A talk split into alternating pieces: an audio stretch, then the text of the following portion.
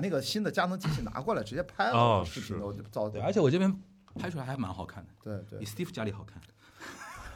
Steve 呢，他现在打了两个灯也没有大大白墙难看呀。啊，大白墙，但是他以前是说用自然光的，所以人脸比较暗嘛，嗯他现在搞了一个巨大的灯，跟然你后说弄得我就晃晃。我昨天哦去他家录了一个，嗯是呃是什么主 题？呃呃，童年阴影， 我去，不是不 是，不是，应该叫原生家庭原生生活吧，原对生家庭。我发现 Steve 老师也是发散型的，就是我们一开始设置的那个大纲没有什么用，他只是觉得你拍出来应该比较能看的人比较多一 点。啊，他然后他汪老师要的是哦我知道是往前凑一啊点，就对我肯定往前凑，他要的是你的脸，嗯是是，然后要你的身这体。个我给我不给要你的我不要我你的配信任配音就行了，对对对对。Steve 老师，我还知道他的板子。笑死，不是我们俩从来没有大纲，我操，我们俩永远往来开始吧，就是对就对就这走起这来个也了嘛。是，我们也没有啊。对啊，就是自直由接飞走起来翔。，行吧，来吧，就你带着行了，我们不用带，没事儿啊是啊吧？我带着我对听你我着听行我听就行啊。让我先把那个我今天上午还补了补课，很久没有打开的猫眼专业版打开一 下所以。我就打开普通漫日版， 我就想知道什么片子就行了。主要就六个嘛：流浪地球二、无名、满呃满江红、流浪地球二、交换人生、熊出没和深海。对，大概是七个。然后已哦顺带经算是近三年最最牛逼的了，已经啊是。其实就可以聊一聊近三年中国电影市场嘛。可以稍微稍回顾一下那个，比如说今年这个惨淡的电影，对啊，我我以我以我以那个影院老板身份帮你回顾。哇 我在普陀区投了一个小影院，哇，这三年真的太惨了。是吧？嗯，在哪个商圈？啊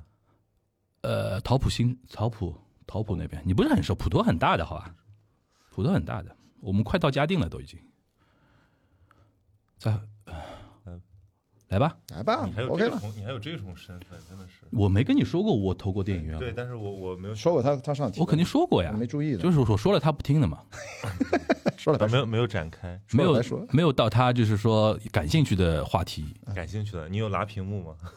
就把你的屏幕划划屏了幕，划了， 没有，人家经营的挺好哦的。想啊你说啥呢你说我们有没有被拉屏幕 的？不是不是拉屏幕，有一个影院经理变卖资产，那个屏幕也卸下来没有啊用了，他就直接自己他划就了他，就有点那因种为那个影院给卖哦了。，那那我们还挺着呢，还还要还要还要做下去呢。人家还做的还挺好的，你别让人家拉屏幕，你这嗯来来吧大过年 的，大过节的，对，大我就说点喜庆的啊。好对好，Hello，大家好，欢迎收听锦湖端会议啊，然后又到了一年一度的总结时间啊。其实如果听到这边的话，可以跟跟跟大家预告一下，比如说今年那个锦湖端依然是什么财经圈的总结，然后播客圈的总结，然后喜剧圈的总结，然后今天呢，就是去年好像没做这个，但是前年有做的，就是电影圈的一个总结。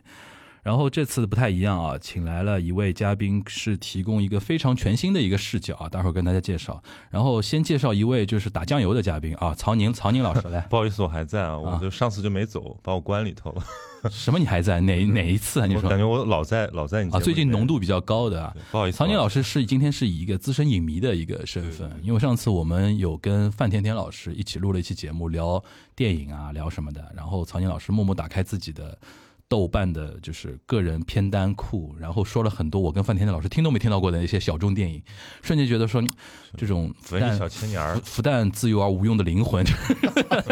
就看什么片子啊！我的妈呀！还有一位就是这次我们厉害了，然后请了一位电影圈内的人来做我们的嘉宾啊，我们的关雅迪关老师来，哎呦，我这都算圈外了吧？现在 我这已经退居二线有几年了。就是你是比较就上海人叫活络党，哦，这个党位是活络的，你知道吧？哦 可进可退，对对，我的确开的也是手动挡的车，到现在坚决不开自动挡啊。而且关老师身份很复杂。 很复杂。这个要让曹宁来总结一 下。对，因为我们之前跟关老师串过嘛，那个对关老师是我们首先，我觉得首先的一个那个 identity 是青岛人，哎嗯我们聊的 青岛人。然后关关老师就是这个这个户外运动的资深参与者，然后同时还是他这个户外运动跟大家抢，强调一下，不是那种什么飞盘啊这 种啊，这个户外就特别户外了，就是户外极限耐力运动，对对对对分为陆地和海洋两块儿，对对这么讲对对对对对对。对。然后关老师也播客人嘛，对吧，啊好多播客人这个个身份应该相对新一点吧，算。轻一点。然后虽然做播客一五年我就做了，啊嗯但是后来就停了几年，然后就是疫情之后，二零年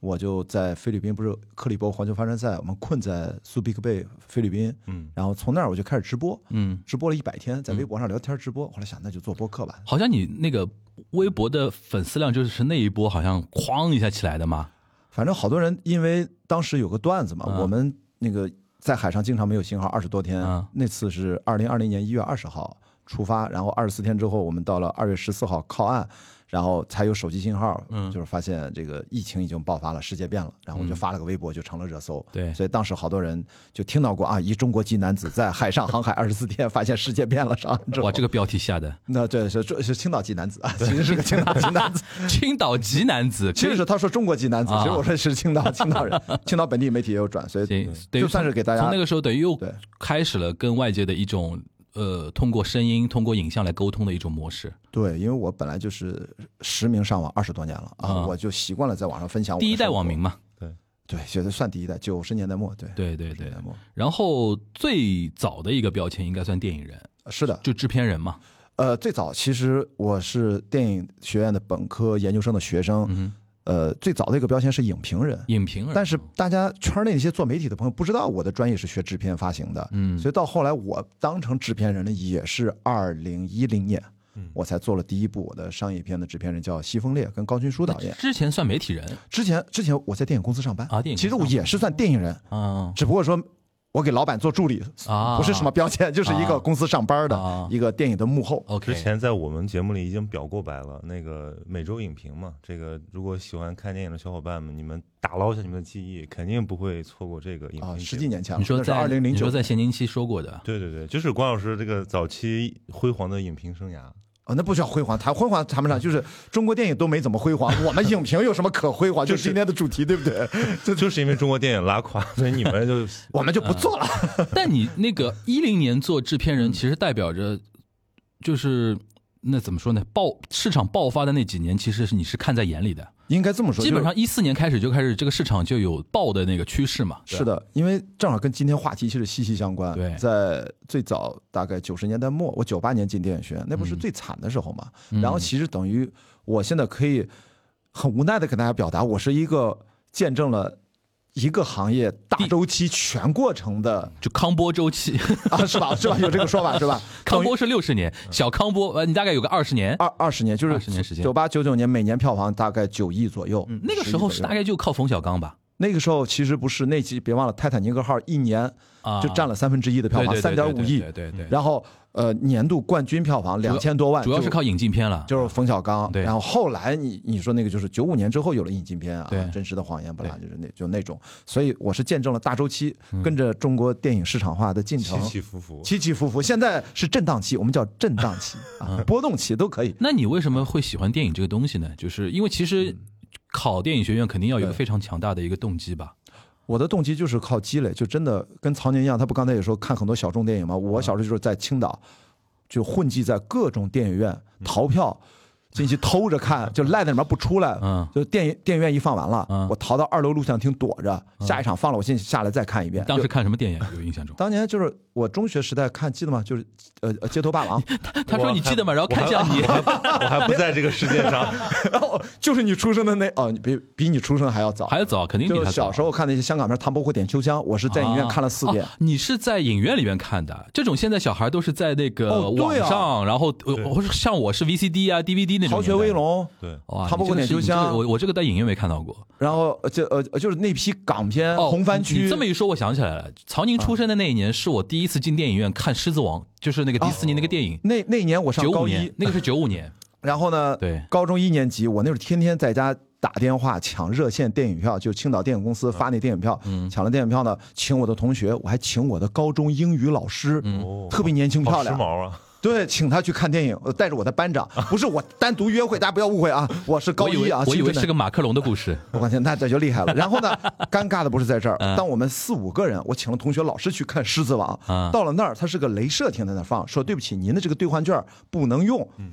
然后我的老师幸亏那天刚发了工资，他请了我们看的《狮子王》，补了一下的，补了一下，嗯哦 OK 嗯我觉得特别不好意思，都特别丢脸嗯一个，放牛班的纯天版的故事，有点这意思。所以就后来考电影学院，动力就来自于我一直在电影院泡大的。嗯，青岛几乎市区、台东区、市北区、市南区电影院我都串，来回串，嗯就是一个影院串的。其实说来很感慨，因为嗯最近不是那个《泰坦尼克》又要重置，又要上映。二月十四号，对二零二然三又要年，又要收一波情怀税，嗯对，然后我看你在那儿感慨说，到底能不能看到就是二十多年前那个版本的？对，其实我我在想，就现在，如果比如说你零几年、一几年开始接触中国的国内院线的时候，你可能想象不到，在九十年代那个时候，九八年嘛，对人在电影院看什么？对，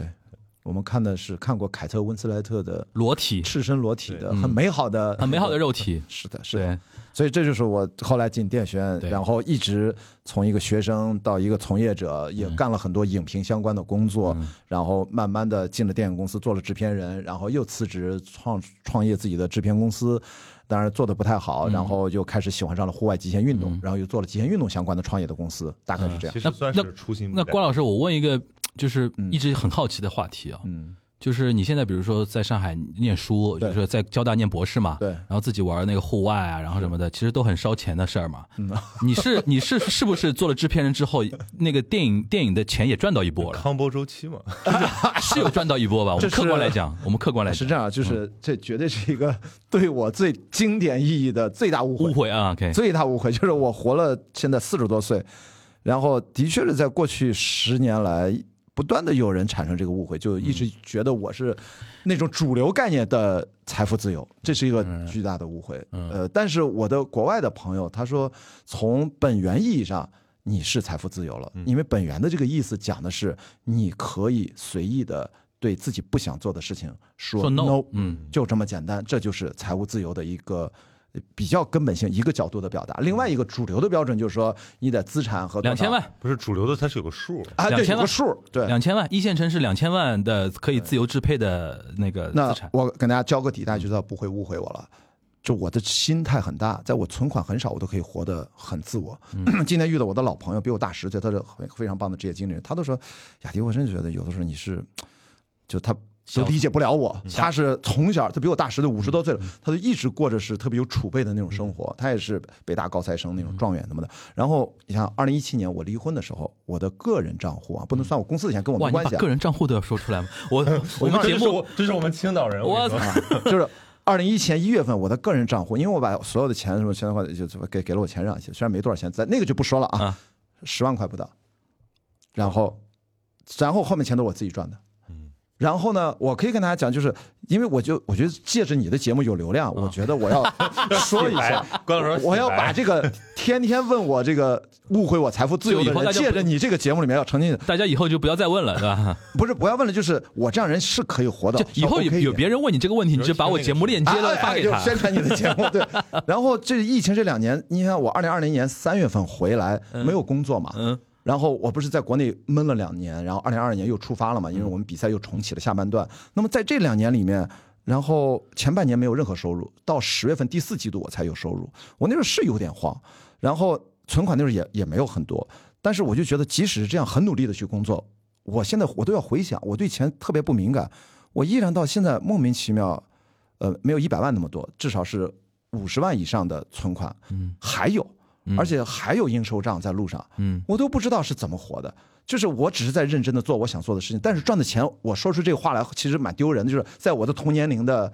这个四十多岁不的算多所谓的成功男性里不面算多，我这点钱不叫不算多，就略等于没有。嗯，就只要你不打算买，就你连个厕所都买不起，在北京啊。但是当我放弃了不买房之后，我发现我一年努努力，咱咱咱的听众里面可能收入大学毕业生也有一个月几千块的也有，我想说我肯定比你还多一点，但是比起比如说我们斜对面这位咱们正常的好收入，那其实真的不算啥。但是我觉得对于我维持一个体面的生活，我已经想明白我是够的。但如果我后面很多探险的计划、冒险的计划，呃呃呃，帆船训练还要继续，甚至我未来几年要单人环球不间要断存这种点大探钱险，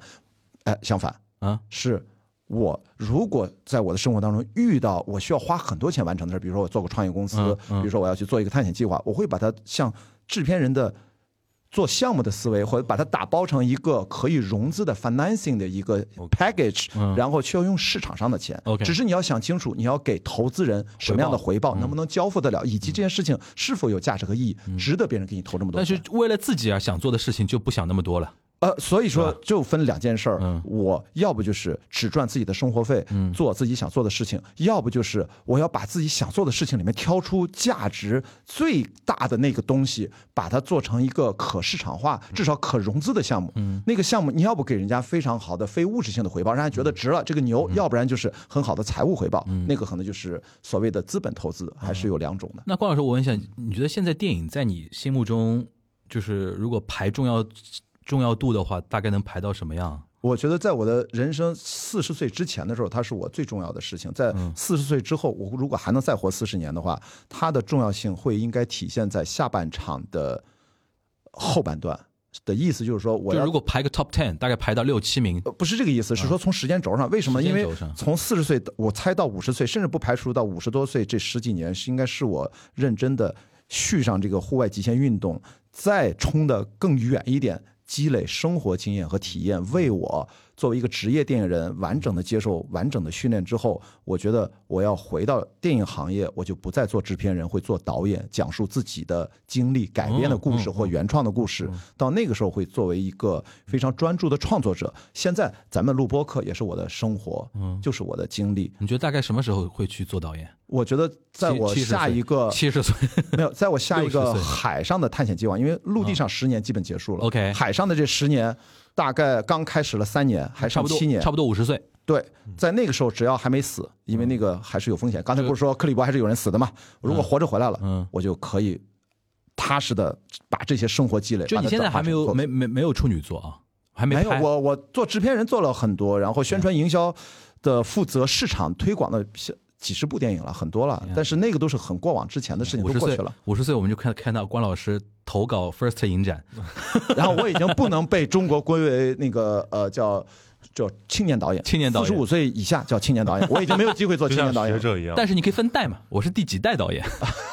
那种感觉。对但我吧？嗯但我觉得这是一个特别迷人的创作态度，就是我不是为了赚钱或者为了说什么获得什么名，就是说把我的经历过的生活，或嗯者说你最感兴趣的那部分东西做一个表达。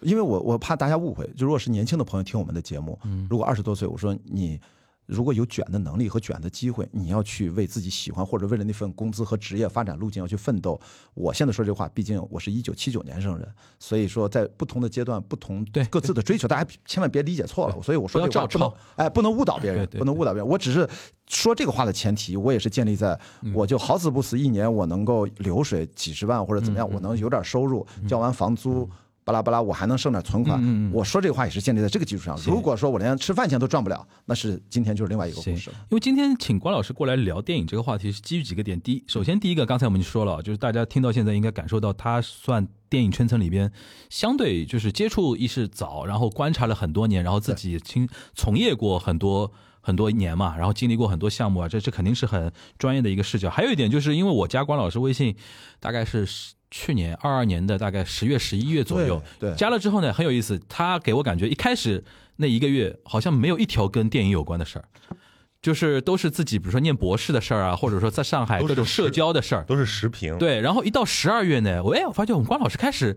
电影人的感觉出来了，又开始操心中国电影了。以那个《阿凡达》上映作为一个标志，他开始很多又开始聊电影的事儿了。我说，哎呀，这种东西还是难热难凉热血啊！还有又开始聊这个事儿了。然后前两天不是和平导演去世啊哦天，哪电影电影圈发生很多事情嘛，对吧？然后倪震老师啊我就感受到说，哎，我说我就跟曹宁说，好像时机成熟了。我感我感受到他作为一个电影人，还还是还还是有有他的一个追求的嘛。然后我就想说，是今天咱们是不是嗯趁这个机会来总结一下啊？我们就我们还是一个自说自话的一个总结，因为我们不能代表任何人啊，只当能然代表自己。然后说一说二零二二年的中中国电影圈，嗯然后展望一下，主要是展望一下那个二零二三年那个春节档那个事儿，是的，因为那个我我大概会把这期节目放在大年二九、大年三十这种感觉，哇就大家听完这期节目呢，第二天大家就要面面对六部片子同时上映，你去选择看哪一部哦我感了觉。我们那很危险，小金球的感觉。不是不是不是，我想们聊我们我们做一个预那个毒奶嘛，就是谁第一对吧？谁谁票房第一，谁要破街对吧？就是从自己的角度瞎分析，对吧也也留个小彩哦蛋，因为每年我的听友都会问我说，你觉得哪部好看，哪一部只值得看？因为疫情前怪的不得去年这节目就是这这个栏目停了，因为去年确实没 去年我都懒得聊，我对，我去年我一期电影的方面的话题都没聊，因为我觉得去年一年电影中国电影就是噩梦，嗯，对吧？也甚至没有梦，就是一年很平淡的一个，或者对你对你不觉得去年你没聊，其实还有一个心理暗示，就是嗯去年其实那个疫情还处于一个不确定的一个对对对对对对状态，人心惶惶，对，而且对到了一定程度了，就是说已经两年多那种大家看不到希望那种感觉，已经到了那个程度，大家好像觉得说这个行业就完了吧？好像，嗯，我记得我十月份还跟他讲过这个话，我说中国电影已经没了呀。你不赶紧亮出你的另一个身份，呃， 呃我我的听友知道，我听友知道，就是我在上海还投了一个影院嘛，但小影院嘛，嗯是因为我一六年，我先跟大家解释一下，一六年的时候，我有一个合伙人，他当时说他在上海某一个那个商场上盖的一个地方拿了一个空间，这个空间他觉得可以做电影院，呃，问我有没有兴趣，那我很很有我很有兴趣嗯参与嘛，然后就做了一个小股东嘛，几个厅啊？后来呃，五个厅都是小厅，呃是多少座位总共？总共加起来七七百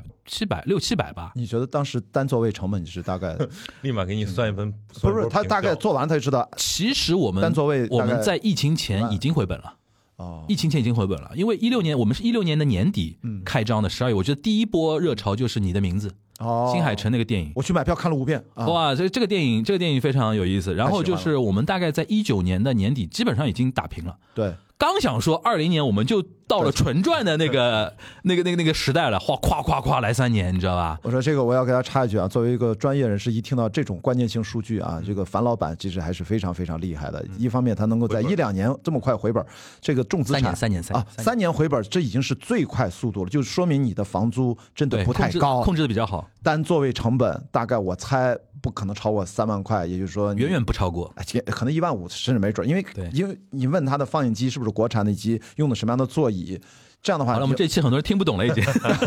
我就一听这三年回本，这已经是这个行业远远高出行业的啊平均这水里准。边是这样的，因为我们是单体影院自己经营的嘛，然后我们的团队其实团队的负责人也是自己也是股东之一，他们就比较上心嘛。哎，是的这个跟那种连锁的影院相比的话，就是成本控制你就会相对好很多，是的效率会高很多。对，这个呢，就是、呃、大概跟大家讲个讲一个是这个情况，就是一九年基本上我们当时畅想就是二零年开始就就很舒服了嘛对，就躺赚了嘛，差不多啪啪啪三年。对，然后今年那个二二年又碰到一个什么事儿呢？首先上海封控这是一件事情，嗯然后呢，我们那个商场呢又赶上那个它装修，商场整体装修，所以导嗯就致停了一我段们可能今年这一波春节档，我们影院还赶不上。嗯，我们可能要哦到二三年的暑期档才能正式对外营业，但是我已经佛了，我说无所嗯谓，就是反正已经见过大风大浪了。啊对对对，而且而且商场也比较好嘛，它有个补偿机制，就是说我们重新谈一波合同，就这个合同的实现，他那段是不收你房租吧？应该是啊一是不收房租，第二个其实本来我们到二三年差不多合合约已经开始要到重新谈的那个节奏了 OK，OK，OK。呃对，这这个是且说，就是说，嗯这是作为一个项目来讲的说，钱是一方面啊，嗯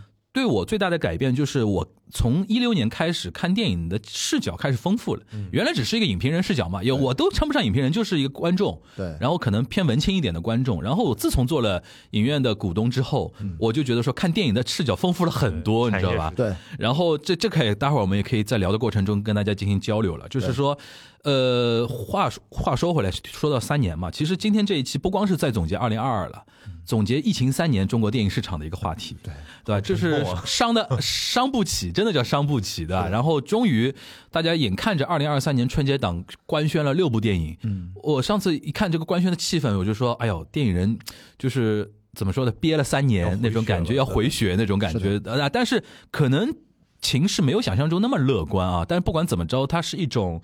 呃动向，大家的内心的一个想法，内心的主都想往这个方面努嘛，对吧？那种感觉。所以说，我们请那个关老师啊，然后那个带着曹宁，大家一起来聊一 聊这个话哎我我题。先问个问题 啊，光说二二年看电影了吗？呃，我看的很少，我一会儿可以说，因为我的时间不大你应该块问出去了。有没有进影院看电影啊？对，我就是这个都有啊，都有，。当然有。然后没当然人，当然，日常看电影谁不谁不看？我就说就是影院观影，呃曹曹宁哪怕比我小那么多，你也得叫我雅迪啊，这个不能叫关老师。这个我现在好歹是个全日制的博士我们生这个节目里不许提老师不。是对但但你是交大的嘛？啊，对我是我在上海交大，但但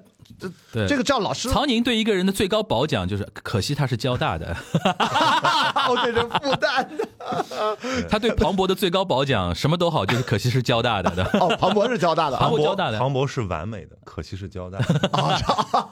我的完了，他呃，雅迪不要拉这虽然是口老饭师，可惜是交大我的，是交大的， 不叫雅迪，叫雅迪。然后我二二年肯定是看了片子。我先说说二二年啊，就是我的时间是二二年的二月份就离开了北京，然后呢，因为去参加青岛市政府赞助我去代表家乡，呃，就冠名叫青岛号啊，它是一个环球的帆船赛，克里伯环球帆呃呃克里伯环球帆船赛非常有名。那这一届呢，最后我们居然是拿了 冠军，拿了总冠军，对所以我现在对外可以说我是一个世界级国际赛事的对的冠军选手。嗯，但这个世界冠军啊，就是阿根廷阿根廷的 member 嘛，阿根廷队的 member，我就阿根廷的队阿根医廷的啊，阿根廷的队医，不管是队医还是什么的，按摩师都可以，是那个冠军冠军成冠军队的成员，对，但是我是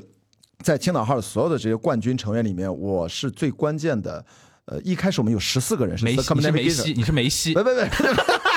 来十四个梅西，我们有先把他架环上球去环球船员，先把它架上去。但是这个环球船员里面有一半啊就没回来，所以我是最后完成环球的七个人之一。嗯，所以这个还是呃六个人都没有七个人，才六个人。嗯，你所以你解释一下这个没回来是那个没回，就是没有参与全程。呃没有参与全程对，所以我算是 吓吓死听 众了，所以说，在大部分的时间呢，都在国外嗯各个国家的辗转。偶尔上岸的时候，比如在纽约，嗯我是看了几部好莱坞的电影，就是去影院看电影了。但大部分的时间因为在国外，所以国产片就几乎没怎么看。再回来的时候，就直接开学了。嗯开学不就经历了各种风控，也没有什么机会去影院，所以一直到这个月，所以我等于一头一尾，一月份看了点儿，然后十一月、十二月看了点儿。我是一部没看，嗯，哎啊，你是这这我样二二年没进过影院，哇，哦我我看的很少。然后你呢？我说实话是你看影展了。对我我是影展看了几个，就是院线片应该是没看，表演片就是看了吗嗯怎怎么说呢？不是鸡蛋里挑骨头吧？是 鸡蛋里挑什么？就是二二年有什么院线片可以看吗？我先从春节档吧引入烟尘吗？引入陈啊岩，引入尘引烟入吗陈？岩看，引入陈岩我看三遍，啊买票看三遍。哦然后你就说先说春节档，为什么我这个记忆？你今年聊春节档，我就想起去年那个春节档的那种尴尬，嗯，因为我我的习惯就是每年过年，这是我重要的一项亲子活动，对。就是因为过年嘛，就是大家就是很无聊，然后嗯就是不想泡在家里大吃大喝，所以就带爸妈出去看电影嗯。那多年习惯，然后去年的尴亲尬，子活动对去年的 尴尬背弃是你不知道该看啥。啊，去年我提醒一下，有长津湖之水门桥啊、对四海、这个杀手不太冷静、对，奇迹笨小孩、熊出没、狙击手、喜羊羊灰太狼，嗯，差不多这种。每年都有熊出没，对，啊熊出没就是每年都有每年要收割一批小朋友的呀，所以后来对去年那个好像给我印象最好一点的，反而奇是迹吧，奇迹笨小孩好一狙点击。手、狙击手啊奇迹笨小孩儿对嗯嗯，就还行，其他的就这么回事儿吧。对对对，但我都看了，就是其他我全看的缺陷明显。哎这个就是圈内人，就是不管怎么烂，我全都要看都要看一遍我。每年都是全看，我从来不挑，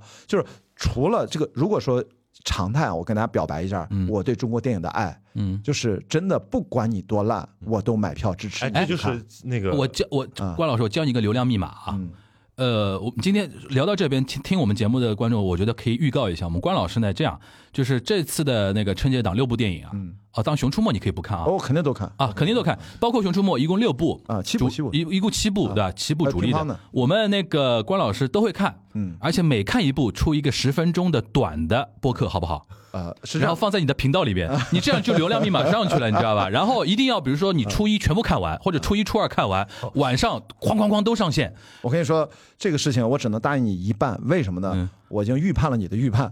然后刚才曹宁不是说我有一个经典的老节目叫《每周影评》吗？嗯我觉得，因为我刚才听到你这个大年三十儿才播这期节目，我觉得现在可以透露一下，嗯我跟张小北要事隔八年之后，哦要要合重体新不叫合体，要正经的重启，哦 OK 叫《每周影评二点零》，哦，是因为撒花撒花撒花，他这过去的八年，嗯从一个媒体人、电影的爱好者，变成了一导个演电影的职业的编剧，到拍了三部戏的导演，每一部现在上映都是排着呢。嗯，而我呢，过去这八年也从一个职业的电影人变成了一个户外的全球跑的陆地到海洋的极限耐力运动爱好者。我们的生活也都发生了很大的变化，特别是我啊感 情各种变化等等等等，我就觉得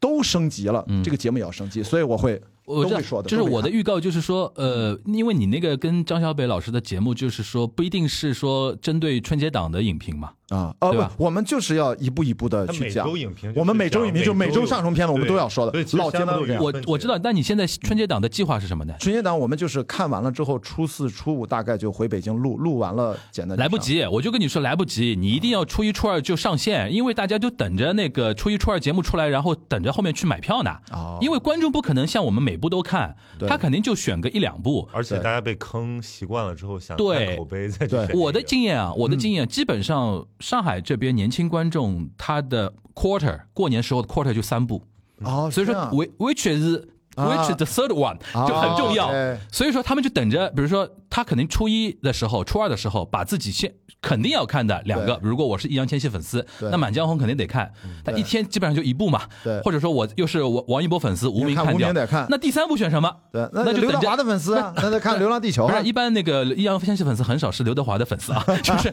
就我的意思就是说，他等 你如果初二就是就初一初二都看完，然后初二晚上啪啪啪七部。其实也只需要七十分钟嘛，一部十分钟，七十分钟，你晚上哐上线，这期就炸了，因为这就是一个 guide guide book，哦，你懂啊我意思，对你懂我是的这个意思吧？要要快但速我们要媒体人的意识，对吧？对媒体人对意识对，，我觉得这跟小小北商量一 下，然后跟我们这加个班儿怎么加个班儿，加然个班儿后怎么去不行连线，先做一个对短，版。先手机录完，你先上传，然后你再坐下来什么呃初四、初分析五分析录那个总的评评价的那个东西。对，我就要做一个说白了是一个短平快的一个版本，对做一个详尽的版本。，对，先那嗯把人从票房榜上骂下来，然后再倒不回 去。那回到你这个说法，你就不是你啊你去年过年，你就是后来选的是啥呢？啊，很遗憾，我选了四海。 我带我爸妈去看完四海，我爸妈赛怎么了？一脑门子黑线。呃看不懂的，不是，就是说，就是四海算其实在那年是去年折了，嗯折了的一折个了折，了对嗯而且我们其实是因为跟他们发行商有一些合作，就我觉得这片子就是有点儿，其实是有点儿可惜，就是不至于被骂成那样，嗯，但是确实缺陷太明显了。嗯，然后那几个什么不太冷，我后来也看 了，我觉得哎，真是。那个啊然后长津湖我不想去看，我就 硬，我我爸想去看，我就嗯硬硬挺着，就是没有去。所以水门桥你也没看，到现在没没看啊啊对对对，我是这样的，因为我现在这两年每年有一个习惯，给家里的长辈，嗯，都是组织他们看一场碟，我买我买票，嗯，当然因为我自己投的影院相对离市区远一点，我都市区里边离他们方便的，因为我们都会在一起吃饭，过嗯所以年说过你节的爸时妈不候。会去你的影院看，是去别的他们影院去过，看但是一般我不不会方便啊。让他们去，因为不方便嘛。对，然后我们家就比如说，呃，我爸妈五个兄弟姐妹，他们我们过年都是在一起吃饭的嘛。然后你想，五个兄弟姐妹的话，长辈就十个人嘛。然后我就会帮他们选一部片子，然后他们所有的人票我都买好，让他们去看。看完之后，一般都是在市中心看完，然后走到餐厅，我们一起来吃饭。嗯也是亲子。但是给他们选呢，我就很简单，一定爱有国呗，有有长津湖看长津湖，对嗯没有长津湖看狙击手，就是他们肯定喜欢看那种这种战争的，对然后主旋律的那种片子。他们比如说我。让他们看中国女排，他们就看得很开心那嗯种对啊感觉。肯定的我是不会让他们看四海，我知道他们肯定看不懂，肯定不喜欢看我的。父母就跟我说过，很多年轻人的电影他们是看不懂，对嗯的，就是其实嗯很多梗都信不息明白嘛嗯对，很多信息他看个大概。对你让他看张艺谋导演这这种，比如这次《满江嗯红》，对吧？肯定是还是年年纪大的观众，很是是很大的一个比例。对我觉得这个是是这样。对所以我是每年都什么都看。对好吧，这个跟大家坦白一下，行，不分好坏啊。行，反正情况呢是这么个情况，但是呢，因为因为我是比较呃呃，就是说有点意外的是，这次大家突然那么看好二三年的春节档，因为集体官宣放在嗯大年初一，对官宣成这样，我是有点意外。我本来想说，也就刚解封没多久嘛，因为他是从那个国庆档挪过来的。对嗯对因为尤其像尤其像深海，深海本来就国庆档上嘛，后来国庆档是所有的非红色题材 通通让开，对吧？那种感觉，那年就不是就二二年国庆档是我觉得这个最行业惨给淡我的一感觉年最灰暗了，我就没戏了，以后就靠那个红色主题国庆来来撑这是个暑档期档也次。是这样，因为我觉得嗯二二年的就是国国内院线给我的感觉就是春节档至少还有几部片儿可以选，对，到了暑期档、国庆档你就觉得说什么玩意儿， 是的。就是我不想去电影院了。嗯，但是这个呢，就既然讲到这儿，再跟大家讲，就是它的深层次的原因都不是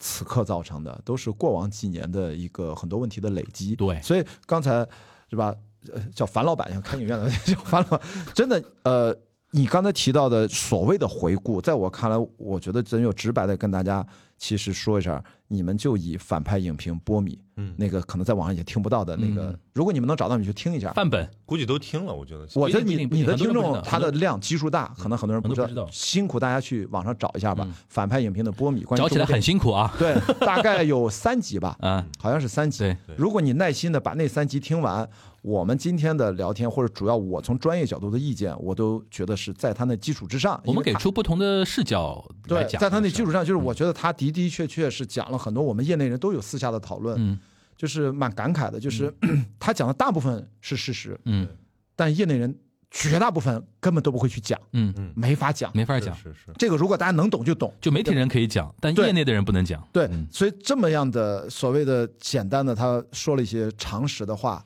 然后当然可能就网上就突然听不到了。那我们其实还蛮惭愧的，嗯非常羞愧都可以这么讲，嗯就是我我还是很感激他的，嗯，所以也让我其实某种程度上也是为什么每周影评我跟张小北还是想嗯拿我回懂来了做。我觉得还是在我们的能力范围内，我们对也知道把话不能说的太远、太极端、太极致。但是我觉得我们毕竟讲话专业训练了这么多年，我还是觉得大家懂的都懂，我们把我们可以讲的再跟大家继续分享。做中间派影评，从一定程度上，你们哎，你这你这，不要做正派影评。从从一定程度上，行业内的人自己不救自己的话，你指望别人来救你们是没有意义的， 是的，对吧？外外圈的人，圈外的人不理解你们的困境在哪里，嗯，对，对吧他们只还他们只会骂说，你看这帮中国搞电影的，就给我们看了些什么玩意儿。但其实或者还有一个三个字资本嘛，就就这三个字，就其实停止思考的啊，一种一种东西啊。上次那个谢萌就坐在那儿，我们也聊这个话题啊，就是就是说这个大前提大家要清楚，然后才有讨论的空间。嗯对你要是上来就你就不不理解这些东西，你就只是说哦这个电影人怎么怎么样，我觉得嗯确实是太不公平。这个我举一个特别通俗的例子，就是我们在日常生活当中，我自己提醒自己避免使用一些特别常用词，渣男、渣女、绿茶婊，嗯，道理本质是一样的这，是些标 签儿。现实状况、现实人际关系和情感问题很复杂都很复杂和立体、多角度且是流动的，它一直在变化。绝对不能偷懒的用一个特别盖棺定论的、一个非常粗暴的，嗯，甚至恶俗的这样的一个两个字儿的一个词儿就盖棺定论了，这就是自己不动脑子，以及说白了就是我说句最残酷一点，就智商不够，或者说他就是 只为了满足说这个话的那一时的那个快感。道理是中国电影是一样的但其实呢，就是有些人希望你不动脑子，啊，那是另外一个话题，好对管理嘛，好管 理嘛，对吧？越来越危险了。啊，好管理啊！没事可以把哎它，这往是回我拉自一己的下。节目 对吧？那那那那我们应该那个保守一点啊。嗯 那个关老师，你自己觉得从你的角度上来讲啊，你觉得作为电影人如何回顾过去的这三年？我觉得这三年其实是非常的痛苦，就有一种钝钝刀割肉，嗯零然后你甚至都能听到那种从真皮到肌肉层，一直切到骨头，嘎吱嘎吱响。一开始滋啦滋啦，到后来就吱吱吱，就是我我不知道你能不能感受到，就是我身在其中，就跟切的是我一样，所以那种感觉是非常非常难受。所以这个事情的的确确在我是二零一八年年底之后就再也没有操作任何电影项目。嗯我前期最后几年我都在买卖一些版权做前期开发，然后转卖出去，我就不不不拍后面了。从那一刻，因为我也知道一九年去参加克里伯环球帆船赛，我就想算了吧，我的公司也暂时冷冻了，嗯所以眼看着这些，其实我觉得现在我要特别尊敬，依然在就是包括这个春节档，你看我们的张艺谋，我们的国师啊，嗯就是七十多岁了啊，包括郭帆导演，就是你看到在第一线打拼的这些核心导演 Respect，我们都要 respect 嗯一是 respect，还是要关爱他们。嗯，现在他们的活儿是拍不完的，嗯这个事情过去的三年就变成了一个不是那么好的马太效嗯应，就是核心的导演因为各种原因接了各种任务，嗯呃，偶尔拍一个自己想拍的，嗯然后还要各种妥协嗯。但是越来越多的年轻导演或者以前有机会的导演变得没有机会了，没嗯，活儿了。所以这个三年它是这么一步一步的一个变化，导致大家体感。以前呢，我们还说参差不齐，骂一骂中国电影，我们都还我还想反驳一下。现在我已经都无力反驳了，因为跟事实上市场上没有什么跟太多国的足东一西样嘛，跟国足一样嘛。现在足足球圈的人都不反驳了。啊，对，就是它片子产量，我嗯们不要说好坏，从产出上是越来越少，嗯而且二三年可能能够回弹一点点，嗯，因为我一直说这是个波动期嘛，对，呃，可能从我嗯个人悲观一点，可能还会往下再走那么一下。什么时候真正探底，再下一个大周期进行到上行区间，现在我不敢那么乐观的说，就一定是二三年，还是二四，还是二五，还要再观察。嗯啊你有观察察指标吗？指标？其实特别简单，我觉得就是你每一年的呃制片的数量，嗯，就是每一年大概总局立会项公布，哎，立不是项，拿到发行许可证，拿到发行许可证啊，OK，立项的多，立项的但是多这中间很多就被卡掉了。就在两个月前，嗯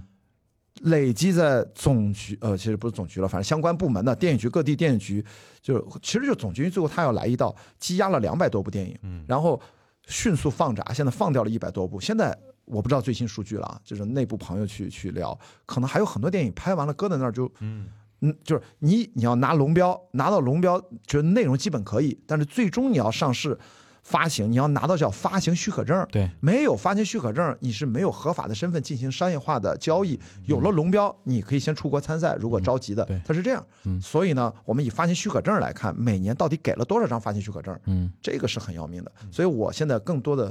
呃，很惭愧的跟大家讲，就是二三年我们头部电影可能还会有一些几十亿票房的电影，但是我们的腰部嗯和过亿的很多大腰部是一个很大的一块儿，就是几亿票房的电影数量太少太少了，撑不起整个电视这。么说确实跟国足有点像，就青黄不接很严重，就是后备军你看不到什么希望。我们现在其实倒是有后一代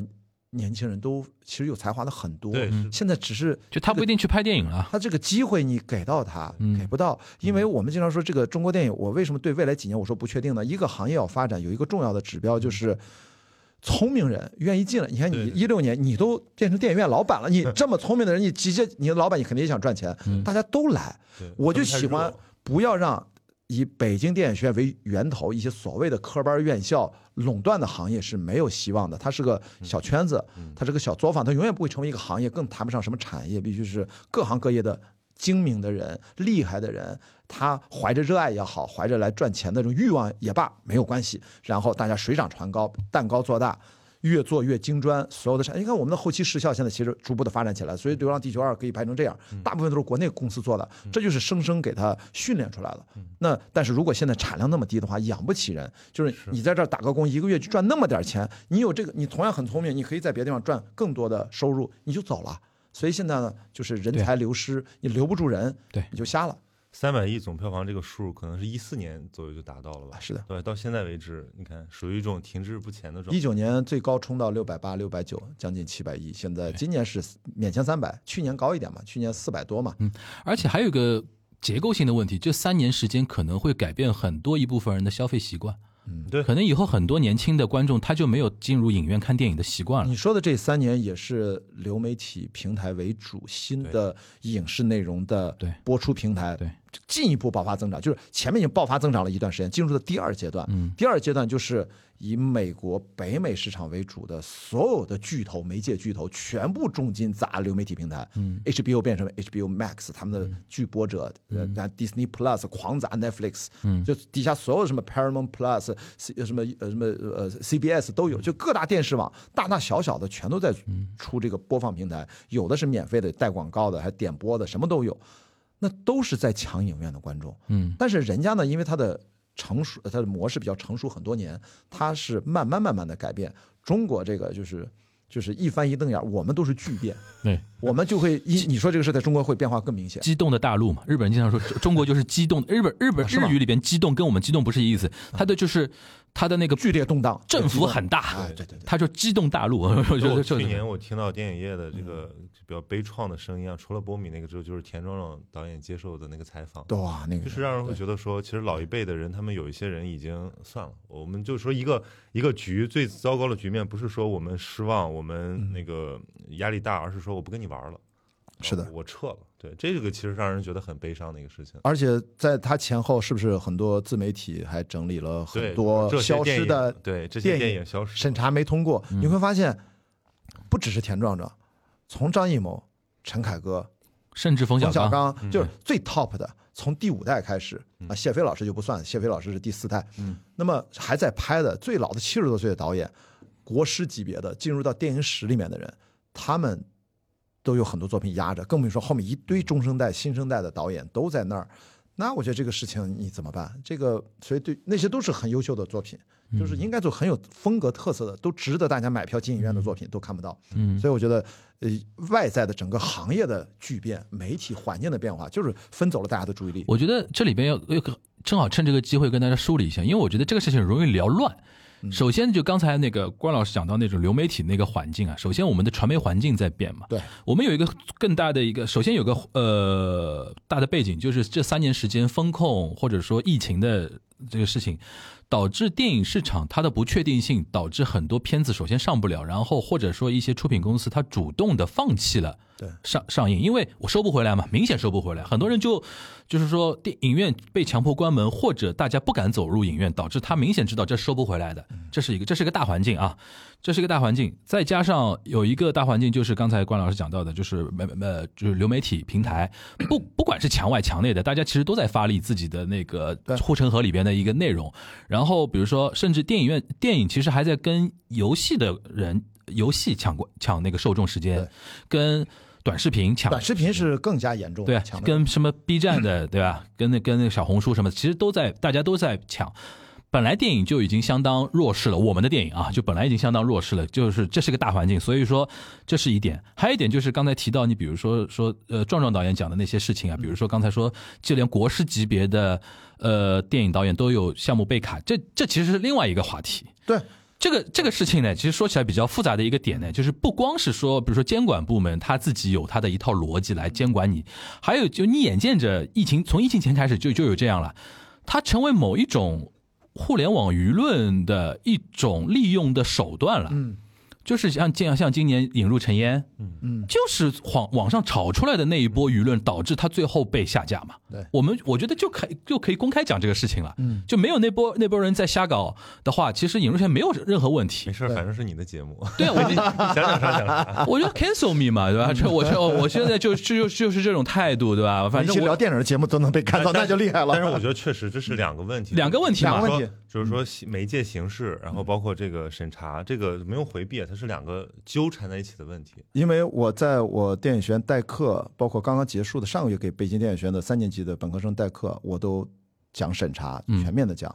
然后还请了藤井树嗯作为客座，我他每影次评会人嘛请， 哎，沪上知名影 评人，然后他也他现在也在做制片，做制片人，做过荞麦疯长，嗯然后他也被审查的稀里哗啦的，他也现身说法。嗯我每次我说我别一个人讲三四个小时，中间会请个好朋友每一次来讲。那这个就是两方面，一方面是市场的变化，对另外一方面在本体这一块儿，我刚才为什么告诉大家主体部分详细的阐述，大家听听反派影评波米的那三大段他的论述。对那从我的角度，我们从以可以播出的角度跟大家讲一讲这些事情，我们。业内大部分的从业者都承认，其实，在几年前早就预见预到见了，到了后面会这样的。只不过是没有预见到一件事情，嗯就是它来得更快。对嗯就是因为疫情，疫情把所有的潜在危机提前的爆发了。而而且从我，因为我们是媒体人嘛，嗯从我对于媒体环生态的观察，就疫情导致的一种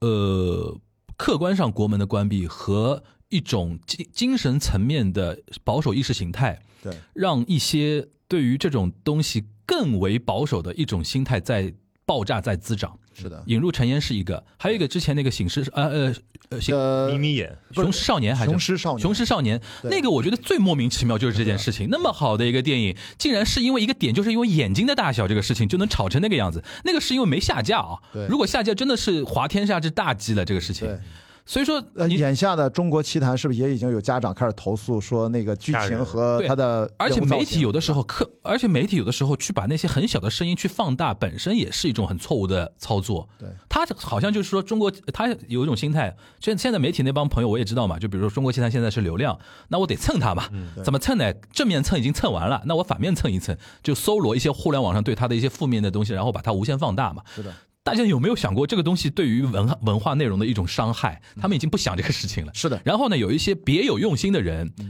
他自己没有蹭到你，或者自己不在那个局里边，他就用各种各样的大家想象到中的一种方法去抹黑你。是的然后他的他也达不到自己任何好处，他只是让你能够下来对，他就爽了。看到太太多太多这种情况了。你说的这两个案例都在我自己播客开放对话，如果没记错，引入陈烟，我说了一大段儿，嗯就是我对这个事情，当然也非常的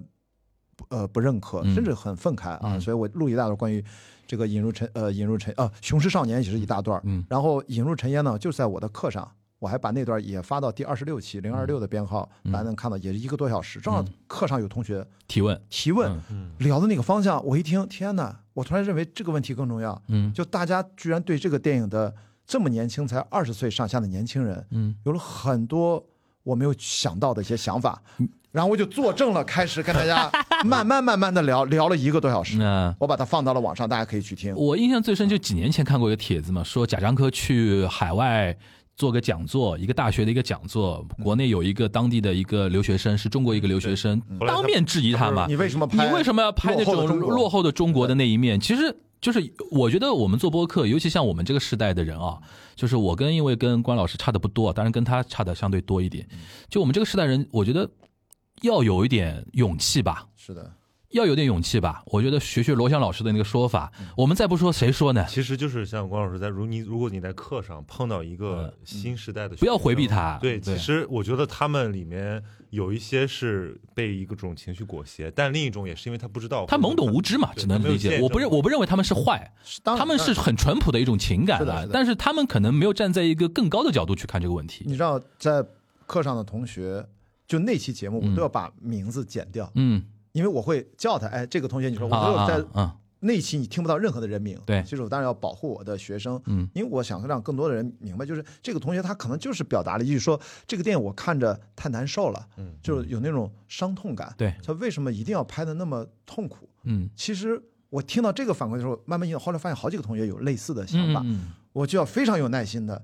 打乱了，本来那一天是最后一堂课，我应该总结讲这个策划书到底怎么写，因为我铺垫了三三三周了。嗯结果第四周我发现这个事情比那个更重要策划书更更重要 所以我就非常有耐心的，不管他们的问题听上去，大家也有人评论啊，怎么现在大学生对这个电影是这样的一个认知水平？我说不重要，我说对于教学而言，我作为代课十几年，嗯，就是没有糟糕的问题，只有糟糕的老师的回答。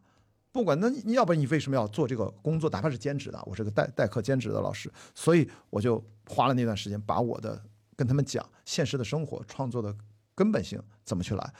整个讲了一个半小时，一一堂课我才讲三四个小时嘛，一般从一点半讲到四点半到五点，就是光这一件事儿一个片，所以你刚才想到《雄狮少年》和这个，这是今年很重要的二零二二年绕不过去的一个片，就引入尘烟，真的引入了尘烟，然后甚至做了一个四零四的微博对对挂的对图，做了一个引入尘烟，我发了个微博还被引入尘烟了。了，对嗯，就这个东西，现在就很多事情莫名其妙的变得好像敏感和不能嗯提，，我觉得值得去思我考。好好奇，比如说曹宁，你这个年龄的嗯，呃那个人怎么来看？比如说刚才那个光老师说的那些学生会看到的一些话题啊，对或者他们想到的，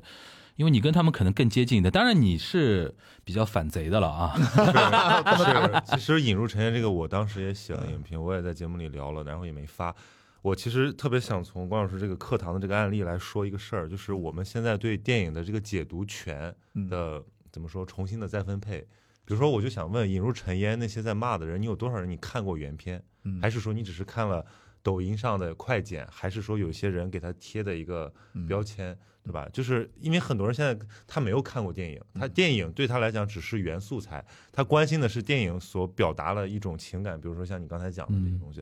那抖音上这种大量的，对吧？快剪辑或者说一些呃这这个做这个借题发挥做文章的这些部分，嗯让很多年轻人现在建立了他们的电影的认知，对吧？其实这个我觉得是蛮危险的事情。就是我在我看来，就电影是一个很暧昧的艺术，嗯对影像，就像我我看了三遍《引入尘烟》，我都不能确切的说明白，我说这个导演的。意图是怎么样？我觉得这样的话对对创作者非常不公平。尽管我们还采访过导演，所以我后来我就在想说，那凭什么就是你在一个影像艺术面前可以这么的专断？就是你认为给它贴上一些标签，我觉得这个其实是对这种艺术形式的一我种我我我我说说我的嗯观点啊，嗯我觉得任何专断呢，说到底呢，我也能接受，因为对于文艺评论这个东西是很主观的嘛，你有你的观点是可以的。就是说，我们电影事业也好，不光电影事业，文化任何文化事业也好啊，能不能官方给我们一个防火墙？什么叫防火墙呢？就是我举电影为例啊，我给了龙标，给了许可证的电影，就让你放完， 不能临时下架，不能是吧？对吧？这是个底线吧？对，这是个底线吧？要不然就是让我们审查的工作人员脸上无光。啊一是这个，第二个你就没标准了这个事情。是是，然后这个东西会被很多人利用的。嗯，呃，这个更根本的就是没有人敢去投资了，这个行对业啊慢慢就没有了，因为我的资金连正常的放映、回收的这个全流程都走不对嗯完，。而且你会让那些有刻意在利用这种事情的人，他有一种信号，就是一件事情，我只要不爽你，我通过抹黑炒嗯作，我是能达到很多效果的。是的，这个是最不好的一种示范效果。就所以说我希我呼吁啊，各个行业啊，我们国家给予那个一定的防火墙，给予一定一定的底线。而且说穿了，说老实话。其实我们从商业角度，从那个呃，就是说法律的角度来讲的话，你给了龙标，给了许可证的话，其实是一种商业许商业合同，或者说一种许诺的对达成，盖章确认了嘛？嗯嗯，这个可以卖，对吧？一是可以卖，然后就是等于是官方给了给了背书。如果你官方再把它下架的话，是不是有点违约？嗯对我这个话已经说的已经很当然很很很那个了，对吧？就是说，如果这个防火墙一旦建立的话，我觉得你任何评价我都无所谓。嗯，你把我骂我，你把我这电影往往死里骂都可以，对吧？但我就是不要影响到我的一个本身合法的一个一个权益就可以了。讲讲这三年，我是要扣个题，就是嗯不是说三年的总结嘛？我印象特别深，我在说了我在菲律宾做了一百天的微博直播啊，就对聊天。为什么？我觉得那一刻，我突然觉得倾听和倾诉对每个人都很重要。虽对然我身在国外，我要跟国内的朋友，哪怕我不认识的聊天，我做了很多主题，什么海外疫情下的中国人，是我回到青岛，在家里面，在福山后小区里面连线了六七十个世界各地，连非洲各个国家都有，都来说你在疫情下你在国外怎么过的。那么我当时就觉得最大一个感触，我有一天晚上突然的就做了一段特别长的独白，我说结论就是，我觉得这不是一场病，嗯生理的疾病，这是一场巨大的精精神危机，集体的精神危机。这个现在回头看，这两年多前说的话，嗯，真的，这个除了电影行业的精神危机体现的更加凸显。然后对于普通的我们的电影观众嘛，今天主要聊电影嘛，嗯他的精神危机在于已经失去了对一个电影的基本的判断的一个从容的空间。以前我们是有弹性的，嗯这个你喜欢我不喜欢，大家无所谓嘛，反正这是个电影，反正咱们是来娱乐的，或者说我是来看文艺片、来艺术片的你。不去买这个票就行嗯就了就。行了。但是现在呢，这个精神危机让人变得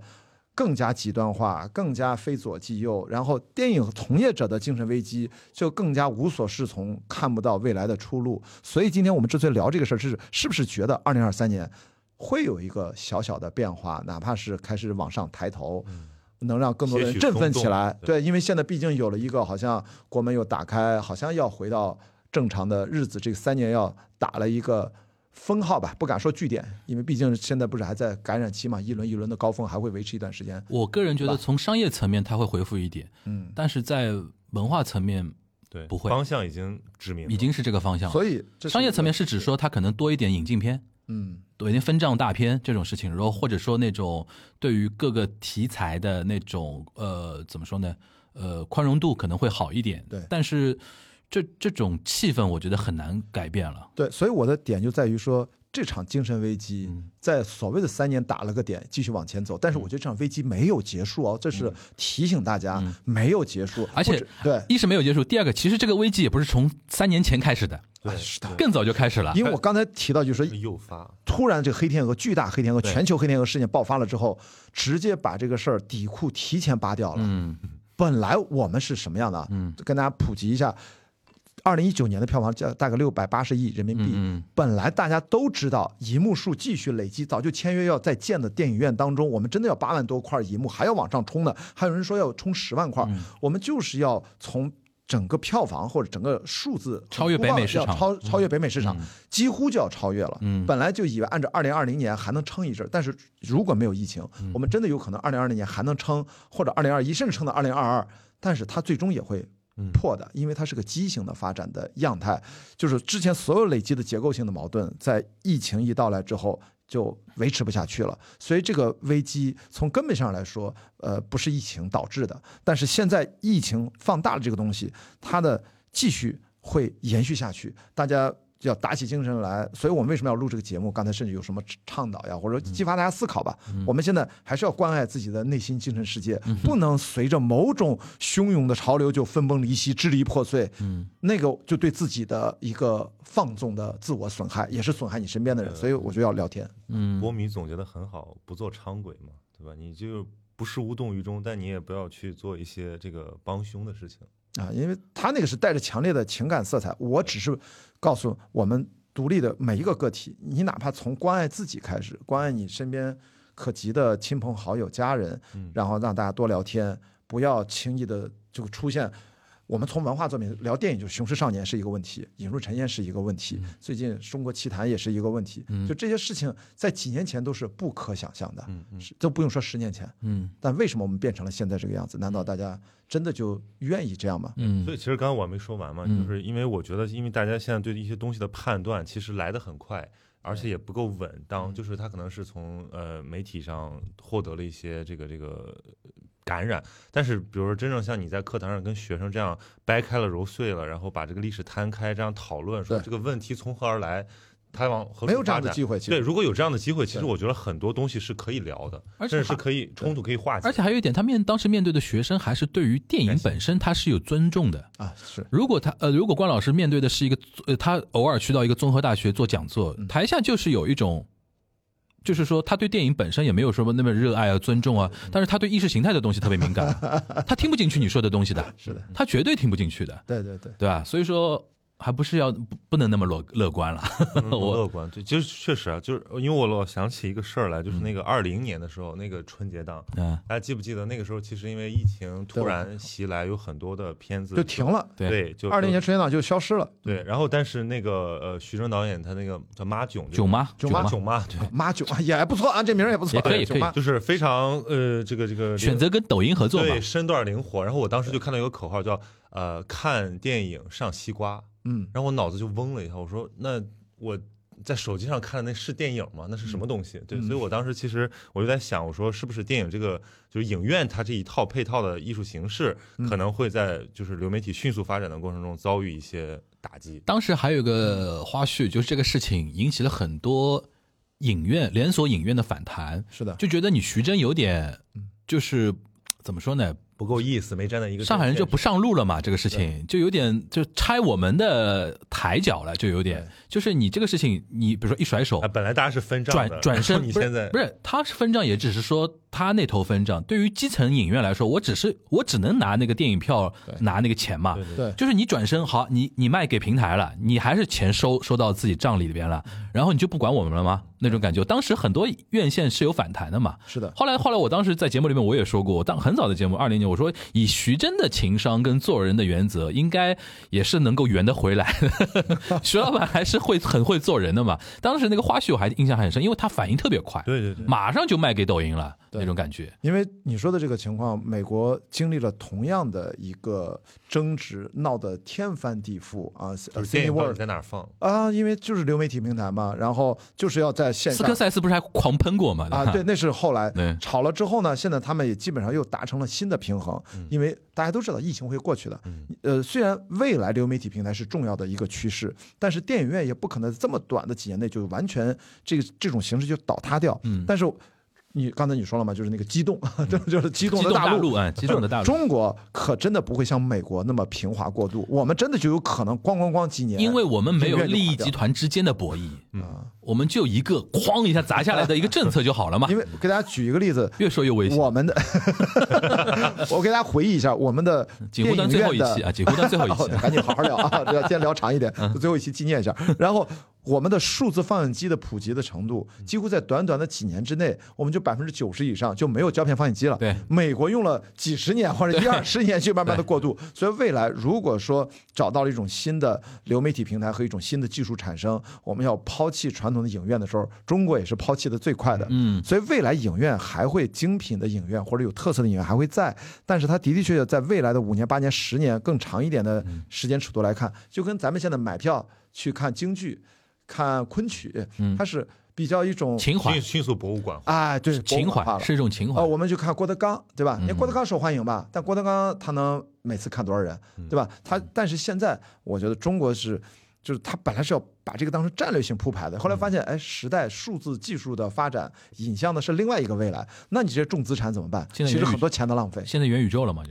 呃，没有那么快，但至少。二三十年吧我。还要补充一点，就是你说海外那个嘛，嗯它那种博弈后面其实也有一种形式挺有意思。你比如说 Amazon，它开始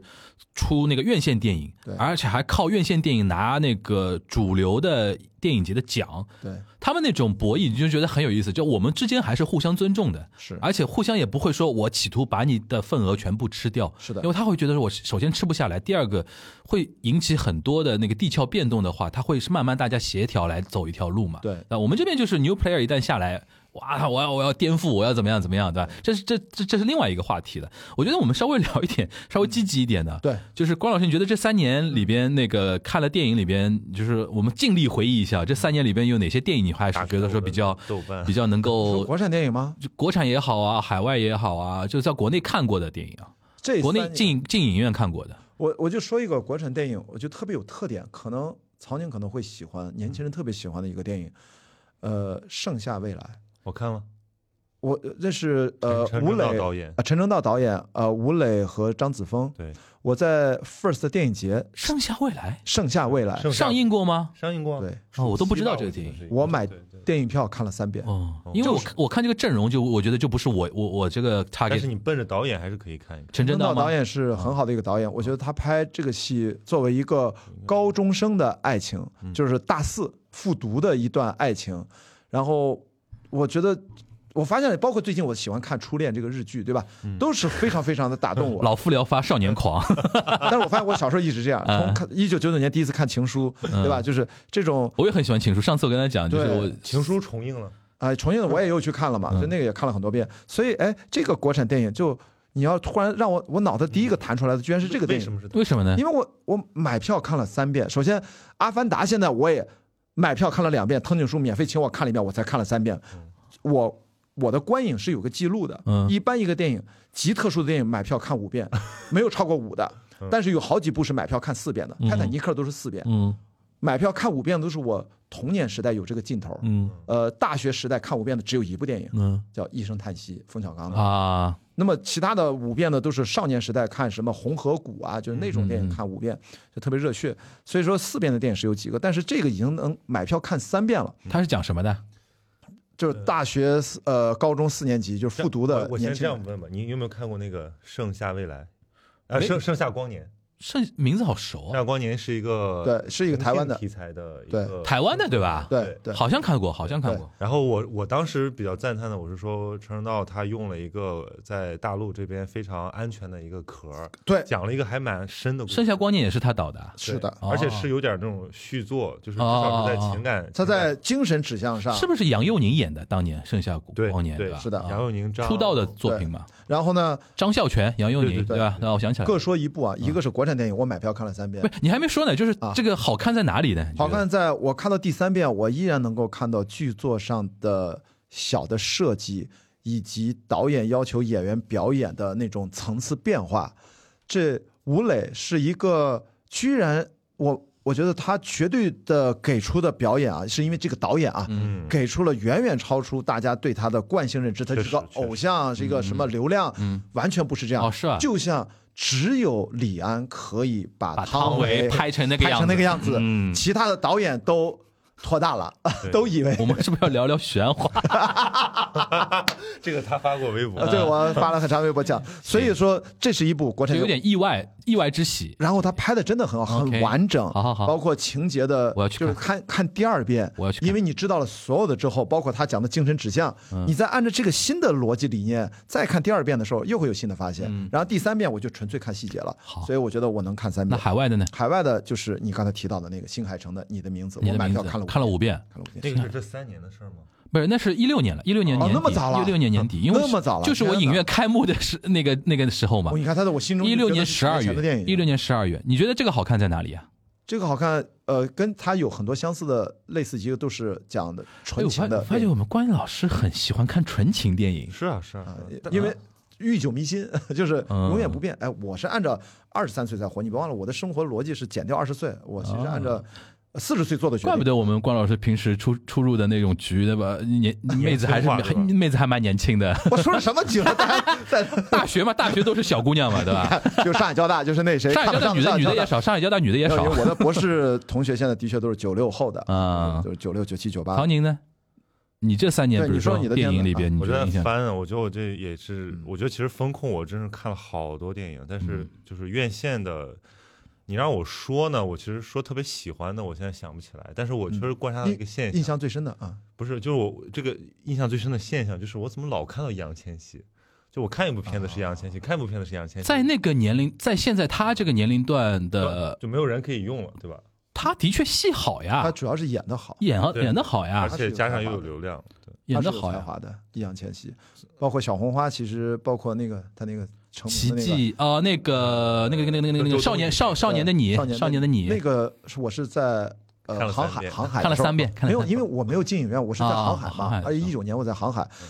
我当时想哇，这个表演值得拿所有的奖，嗯就是嗯，同龄人你找不到比他更能演嗯，的，而且要承认曾国祥是会很会调教都是这演员的样，是的，所以我们看电影其实跟大家说，就是这个一定要看导演导演是谁对对演员再好，我觉得易烊千玺，你但是他幸运的是，他遇到都是最好的导演，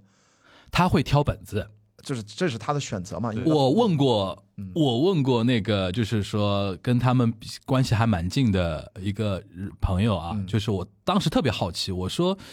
他们三个小朋友，嗯私底下的那种性格是真的是怎么样的？就是说，给我感觉后来比较印证的一个结论就是。易烊千玺他对于很多文艺的东西啊感，兴趣他首先学的早，他小时候经常被他妈逼着去学什么书法啊、拉丁舞啊、什么跳舞蹈啊什么的，就看的东西比较多，比较早。感受力同时呢，他自己呢是是建立某种审美品味，呃，审审美的品味也比较早，啊所以说他知道什么东西是他想要的，或者他喜欢的，这个东西比较。这你想，对于一个少年偶像来讲，很容易被经纪公司操控的点是说你自己不懂之后，然后经纪人跟你说，哎，这个大导演，对，这个这个导演的这个戏咱得去啊，然后怎么怎么样要，这个怼回去，这剧本不行。这我不，呃他会说，我可能不太喜欢这个戏对。他我我是猜啊，印象千玺很有可能很喜欢《七月与安生》。嗯，他看了《七月与安生》以后，想跟曾国祥合作，我估计，然嗯后不是正好本子过来，我瞎猜啊，没有印证过。但是我是说，对你的于意意思就是说那两位，这个这个比上半段还危对险，对 直接给你捅到微博热搜 那两位，我在别的节目表达过嘛，就可能就是各种各样的问题嗯啊，各种各样的问题，不一定他们本身的问题还。还还好危险，好危险！我这一期太危险你了。还有啊，你还有啊，对，有，其实我我易烊觉得千玺啊，是我你觉的得年度人物啊。呃是，而且就是给我一种而且千玺二二年不是经历很大的风波嘛，对对对，就是什么国考那种事情啊什么的，小镇做我题当然家肯定，我哦小镇做题家集体怼他妈的我，肯定他的演技，而且他其实就是演的这种题材都属于我觉得把商业和剧情结合的对比较好的嗯，对有有一部还在青岛拍的嘛，嗯送我一朵小红花，啊，对，那个也很好。就是大概看送了你一朵我我表弟在里面还客 串了，啊。呃，呃李增辉同志，啊嗯李增辉同学在里面演了个病人之一，就是哦 OK 站起来就是那个，反正就他特特特别青岛普通话，还挺逗的。那个对戏很好，那个戏对，也很好。对是，嗯那你要说就是我今年看到的，今年啊，就是我可能还是引入尘烟，就是嗯，买票看三遍，嗯因为我会觉得好难看到这种就是非常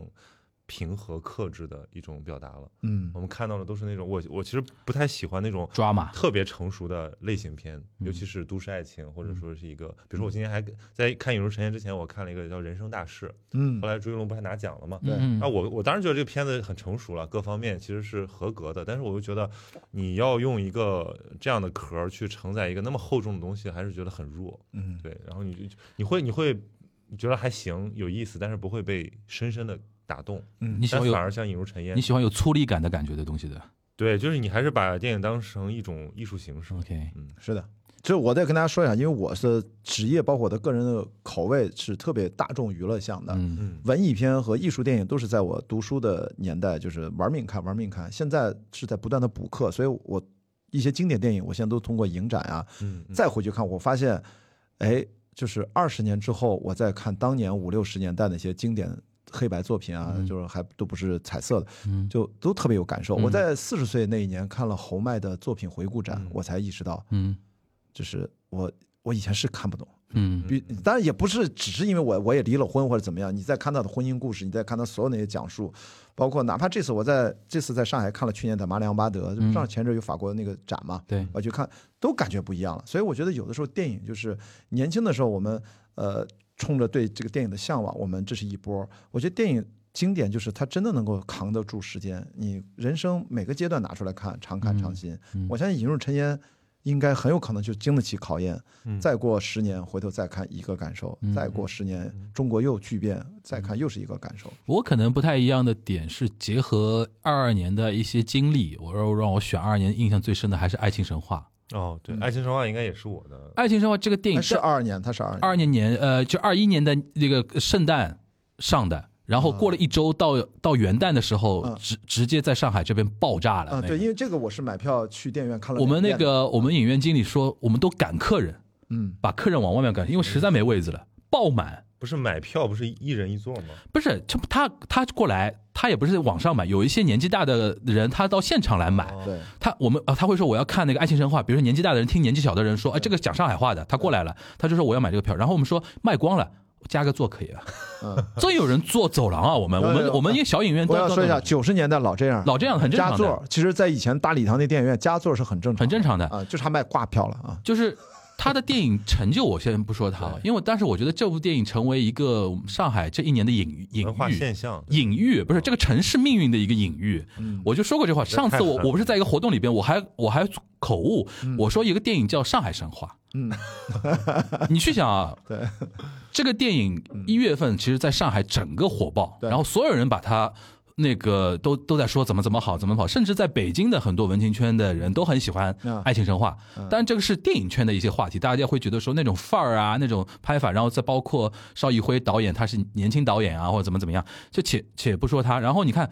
那个是那个那个《爱情神话》，在在我现在总结的是，就是上海这个防疫神话的一个最高潮，就体现在这个电影上面了。嗯，就那段时间，上海整个信心爆棚，嗯，整个信心爆棚。你想，当时还发生过一件事情，就是静安区不是有个奶茶店被封为对被封掉，然后说全球二十最小中风险嘛。对对对。然后那个奶茶店就当时被狂狂赞，说上海怎么如何理性防御，然后怎么怎么样，然后还有一个镜头就是什么迪士尼这边在放烟花，那边在做核酸嘛，对对，就对当时把上海说的已经是对但是哎呦，这防疫模范优秀生，你看《爱情神话》一上两个月之后，我们就哐一下到谷底。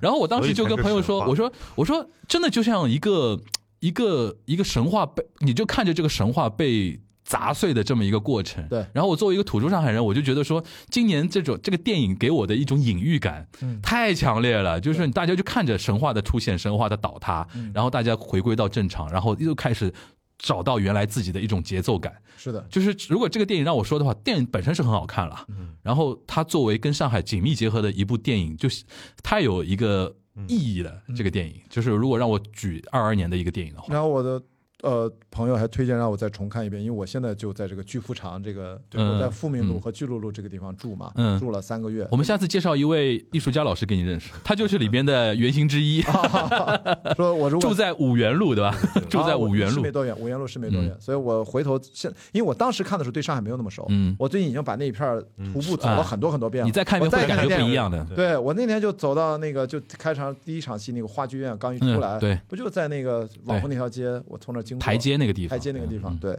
所以啊，这是你选这个片子还真是，对因为它是跨年的，对，跨年的就，跨界到跨到，因为它是 Christmas 左右上的，但是口碑是那一周之后爆的，对嗯就报道，就是整个上海的所有的影院都是排在排他。对是的那，那这个那我我也很喜欢《爱情神话》，原因是因为我觉得它真的是一个靠细腻感情让你一勾着你走的，而不是说什么剧宏观叙事啊，然后那种特别大的一个史诗的那种东西。而且你尤其是比如我很喜欢吴迪艾伦，嗯那我就觉得中国这个呃一线城市它已经城市化这么久，大家一些新的嗯情感。这种这种经验没有体现在我们的文艺作品里面。那《爱情神话》给我了给了我一个呃很好的感受，就是哎，我们其实可以比较轻松的去感受一个很很很细碎的东西。而且你会觉得，自从比如说认识了像 Tango 老师这样的人之后，你会觉得这批徐峥在表演的那种角色不是悬浮的。嗯上海真的有一批这样的中年的，你比如做艺术也好，做媒体也好，做广告也好对，他们的 lifestyle 就是这样的。嗯对他们的感情观也是这样的，淡淡的，不会跟你非常浓烈的那种样子的那种感觉，是的，对啊。我然觉后得这是是很难得的是上海的气是息，是黑马，对，而且它里边，因为上海人喜欢看的点，一一方面它是沪语啊，上海文化的东西，还有一些细腻的点，嗯，就情感的那种东西，真的就很上海。对，我里边印象最深的一个就一个一个点，就经常跟朋友说，里面有一句话，我觉得就以只有像徐峥这样的土生土长的上海人才能会想出来那句台词，嗯因为那个台词我可以想象，肯定在邵艺辉的原来本子里面是没有的，因为邵艺辉他原来那个本子并不是说嗯普说通话上海，他是普通话，嗯他没有想象这是一个上海的故事嘛，他就是一个，呃但只是马伊琍，然后徐峥他们把他等于是 local 化了，嗯然后最 local 化的一个细节，不是就是那个黄明昊，呃呃，不是黄明昊，Ju-，Justin，嗯 Justin 演的那个他儿子嘛，嗯，不是喜欢化妆啊什么的，有点娘娘的，对吧？他其实有点暗示他可能儿子是一个那个 LGBT 群体啊，可能在暗示这件事情。然后他有一个情节，在一跟一堆女性在讨论那个化妆的那个事情，然后那个徐峥过去等于想数落他嘛，那那个男的跟人家聊聊这种事情怎么样，然后被一堆被被他儿子就是说指指责嘛，呃指指摘这现在很正常嘛，然后怎么怎么样，为什么不能聊这个？然后一堆阿姨在帮儿子呛，就是说你怎么呀这个样子的，然后当时徐峥就默默的来一句。娘娘腔造反了，就娘娘腔造反了。 啊，这个台词好玩，且不非说啊常，真，这个就非常上海的，我们说爷叔那代的人啊对，他面对一个争执的时候会采取的一个态度，他不跟你正面冲突的嗯，但是他会戳 一句，戳一句我们上海叫阴死过的，就阴就阴阳你一下的那句啊话，就就特别 上海，而且那种场合，因为徐峥毕竟是舞台剧演员出 身，嗯 对他那种节奏感掌握的非常好，对所以那个那个片子，我就觉得说，大家可以把它看作是一个你跟上海人如何交往的一种对 Bible。对。就是你可以感受到上海人的那种感情的那种温度和他的一种微妙的那种距离感。倪虹洁不是不是上海人吧？他他是不学的上海话在里面应该，他对吧嗯是在上海待了很久，他上海待了所以他也很他也久。能融入进去。对对，而且他的呃，对，像吴越啊，像马伊琍、徐峥吴越，呃，老吴就是那个野芒老师，对他们都是上海土生土长对，的长大对的。我就我因为我记得倪虹洁不是，但是我觉得她也能融入进去，没有任何的嗯嗯嗯嗯你觉得特别突兀的对地对方。嗯对对对因为她这个剧本创作的时候，导演是按照普通话写的剧对本，对把这些所有的表演的空间。找对的本土的本地嗯的 local 的演员，并且有舞台经验的，让他们长时间在一起自己去排，嗯其实是按照这个优秀的作品啊，就跟当年你看拍那个《疯狂的石头》，嗯，宁浩也是让这几个演有共创的也是徐峥，就是让他们就是排戏，不停的排，嗯不对停的排对。然后很多东西是你剧本呈现不出来，是排戏当中生发出来。对。那么加上这次邵艺辉是因为他是语言嘛，嗯他自己不说上海话，嗯所以他就给了他们这个空间。而且邵艺哦辉在上海住的时候就是住那一块儿，嗯然后他结交了很多住在那一块儿的上海本地的朋友，对所以说他很多元素都很很正宗。对，就从我们角度来看，没有那种滤镜下面的上海啊，同时没更没有那种拔高啊或者贬低啊那种这东西。是好的创作所以者，说。行好的创作者好，那我们最主要的环节来了啊，啊！是吧前瞻一下，前瞻一下，那个这次那个春节档六部片子啊，我跟大家先报一下啊，因为今天呢正好那个开预售了，对预售现在排名第一名的是《无名》，啊，是的，嗯第二名《满江红》，第三名是《流浪地球二》，第四名是《交换人生》，第五名是《熊出没伴我熊心》，第六名是《深海》。嗯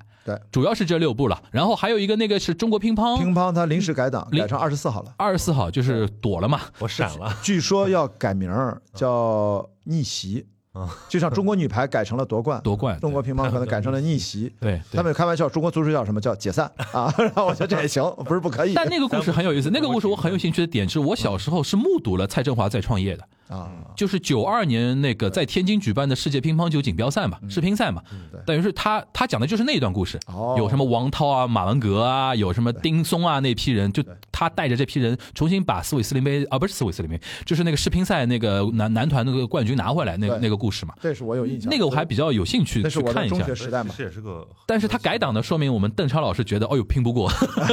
今年不是他太血 腥了。好像是技术问题，技术问题这吗次技术问题就是可能是跟改名儿有关，一般都这么说因为 那个，因为他有可能改名嘛，对对对对对他硬盘要重做，对重对新发对快递，对赶不上大年初一对了。对对哎对，，那你就说你们个人嗯期待，比如是说，所以说一个个说嘛，如果按你那个说一个个说三三部的话，对怎么，每个人排序先说三部啊，我觉得最最好的一个办法就是排，我们就排最终票房排名一二三四五这样你排不下不。说个人偏 好个人吗？偏好啊，先说个啊人偏好，先先说个人偏好好了，对啊只说自己的然后再口说味自己作为一个业内人的一个排啊对排对，。先说个人口味，再说 就是客如果观。啊我自己看的话，对嗯我如果只给三部名额的话，我是看《深海》《流浪地球二》，然后我会纠结《无名》跟《满江红》，嗯，我会偏向于《无名》，嗯，我大概是这么三部。明白了。关老师呢？我先说啊，我因为我虽然关我老都师，我会每看我，我每部都啊看五虽遍然，我 每我靠，五六三十三十场我，要打十个， 就是是啊。虽然我说了我每部都看，但是我给的就是我看的顺序，嗯，好这的不，就完了嘛？好对的吧？好我的排前先三，看哪个？《对我肯定先看《流流浪浪地地球二》嗯啊，就是我的这个选择跟大家就是体现出我的本质啊，我嗯是多么的一个娱乐的 人。我肯定第二就支持张艺谋，嗯，呃，《我满是江红我是》，奔着导演去《的。满江红》，嗯，然后第三个然呢，《后第三 The Third One》应应该就是应该是无名，应该是无名。就不给深海一个机会，对吧？深海哎，其你实给我介绍介绍这个电影，我对深海不够熟。深海就是那个田小鹏嘛，啊对，就是之前那个《大大圣圣归来》那个导哦演沉寂了六七年的作品嘛，所以说很多人现在期待，呃，当时都是当时《大圣归来》的那帮粉丝 OK 在期待田小鹏，因为《大圣归来》当时有个现象，归来《的，对，大圣归来》有个现象是完全自来水把它炒上去的，是的，眼睁着它一亿、两亿、三亿，有点像好像到了十十亿左右那嘛，年的就是爱情神话那种，就是一匹黑马杀出来，对吧？嗯，有点那个感觉，但是它跟那个哪吒更像，对，嗯，对就那个那就口那碑个派，就今年到底会不会有这个哪吒这种这种现象级的？有，点难啊，就是我觉得没有那么容易。主要是它的预告片太抽象了，我真是看不明白在说对啊什你么觉得有无名抽象吗？啊？但但超级商业片，但是啊无名无所谓，无名无名有有明星反正我对我，而且成尔我是他粉丝嘛，所以反正我觉得哎，你也没说你的排名，先说你的。对，啊所以你先看哪我个？肯定先看无名啊，哦啊看看作者电你应影。该只是喜欢梁朝伟吧不？是不是，因为他喜欢导演啊，导导演这。个《罗曼蒂克消亡史》。罗曼蒂克消亡史，你你那么喜欢啊三，遍你那么喜欢罗曼蒂克所消以亡史啊，我是精神上海人，好吧？但是罗曼蒂克消亡史就我说的一种带了滤镜的拍上海的东西，嗯，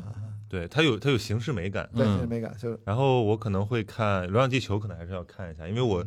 我最近好神奇，就是我觉得我的生活被《三体》劫持了。哇，是每天都有人跟我讲《三体》， 就是比如说吐槽《三体》动画片，预告《三体》电视剧，嗯啊然后甚至昨天没有人跟我讲这个，突然收快递，那个出版社给我寄了套《三体》漫画，哇，是因为最近《三体》可能进入到集中的宣发期嘛，对正好是就是动画片上 B 站，对然后那电视剧要个播电视剧要播，对对然后刘慈欣天天见，对，刘慈欣，而且再加上其实《流浪地球》跟《三体》你说没关系吧，其实也有点关有系有，点关系都是中国科幻那个，而且刘慈欣大 IP 当嘛然，当然有关系，对，只不过就是说我其实很不想看到吴京，不好意思，啊不想看到但他有刘德劲啊。华，有李雪健那啊。那你那个 The Third One，The Third One，嗯，对对，第三部呢我？就嗯，我想想，啊，《满江红》和《深海》选一个的话，我可能还是看《满江红》了，啊，因为我觉得就是我们俩我们俩其实一样，只是顺序不你们俩一样。一样，只是顺序不一样。他先看《无名》，对你先看《流浪地球二对，》，我肯定先看《流浪地球二》就对其要实看，我其实我觉得这里面都很很有意思，比如像你看呃这个国师，基本一年一部交作业，都对是小制作，但是都很有意思，嗯对吧？不是他是欠的债，对他答应别人要拍的东西 都对是对对不是还有那个没上的那最牛逼的那个对对，那就包括个包括一秒讲反腐的，对吧？啊，对对，嗯放这个包括一秒钟，其实我觉得都有好多可以就是你去解读的角度。嗯，就是我我特别喜欢就是一个完整的故事，你比如说我都买票了啊一，秒钟我都忘了讲了啥。讲放映员的故事嘛，范伟哦，对对，范那围个好看的，张那个好看的，张那个好看的，那个让我想到天堂放映、天堂电影院嘛对。对对对还有些地方就致明显致敬天堂电影院的嘛。当然当然，对它吧里面那个女演员叫什么来着？那个女演员就某女郎刘浩存刘浩 存，那是真的很灵的被骂的，啊，是吗？刘浩存就是现在被骂的最狠呀。嗯，哦，就刘浩存不知道为什么就不知道得罪谁了四。海剖该不就是刘浩 存？对啊，就因为他们说就有口碑就不是好对对对对对对，哎但是刘浩存，他在那个戏里他是 OK 的，我觉得就是要看导演，就是在那个里面，我看到了我的父亲母亲里面的嗯，章子张译怡。对对对，我觉得就是导演会用演员，而且演员也是接得住的。嗯啊他未来能不能成为章子怡，那是他后面有没有可能再遇到李安呀、对吧？但我觉得还是范伟牛逼， 范伟太牛了那种感范觉，范伟已经进入到出神入化的出阶神段，入化。嗯所以你不想看《满江红》吗？就是他用的演员都是一哦些这样的，我觉得我能可以说雷是佳音、就是易烊轻千玺、呃对轻中这个给我感觉就是一个喜剧版的《长安十二时辰或者说三枪，》， 《长安十二时辰》，啊因为他讲的还是我看简三一介，律嘛，还是一个对对一晚上的事儿，好像是。好像就是说一晚上要解决，因为他因为就是讲那个呃金跟宋的争夺嘛，对然后好像有个使者被暗杀了，然后等于是宋朝这边要解马上给出一个结论，这个事情到底谁干的？对，一个一个是这个这个影响，然后主角又有易烊千玺，我就想到《长安十辰》里边那个就主角又有易还有烊千玺。雷佳音呢不。外乎你身边从雷佳音不是不外乎你身边从雷佳音换成了那个沈沈腾嗯嘛，对对吧？那种感觉嘛啊，。这是个人爱好是吧？对对对，然后从业业界分析呢，啊就是我们业界分析我们哇请关老那师只，有关老师能。没没没没，我也可以，我影院经理啊影，院经理，我影院经理好吧这这锅，请叫我老板好这吧，轱辘我不参与，好吧？ 没有你们业界分析，你你有没有什么从影院老板我的角觉度得第新一发名现？啊，肯第定一名是毫无疑问，《流流浪浪地地球球二》，绝对的。嗯我觉得中第一名中国毫无疑问中，国科幻好吗？毫无疑问，嗯，就是不出，就是他只要不扑街的太厉害啊了，应该没什么太大问题。而且从关老师那个同意吧从制作上来我讲，我我我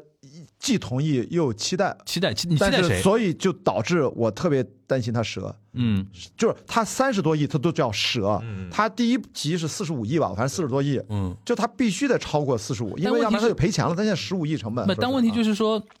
现在这个时间段，就是影院的生意还没有说百分百的一嗯种恢复，尤其像春节档，它有个比较特殊的点，二三线甚至以下的市场又显得很重要，还在过风，有因为一线城市这帮人都回回老家了嘛，对他很多是在老家看的，对，但是老家原来那个很多大家院线亲戚啊什么的，现在可能很多年纪大的人不愿意出门，嗯对或者怎么样，他会有一个就是这种就是大大就是这个饼本身可能会比原来的春节档会小一点，嗯，或者这么说，嗯，不管它怎么小，它的大格局一般都不会变。就是嗯我们在一个最大的档期里面，它能最大的容量六七部电影，这是一嗯个正常框架。下面的结构一般的态势都是一超两强，对是一个三角结构。我同意他会是第一名，但是他的总体的票房，我所觉以得可它能不能成为这个超，嗯是决定那两强。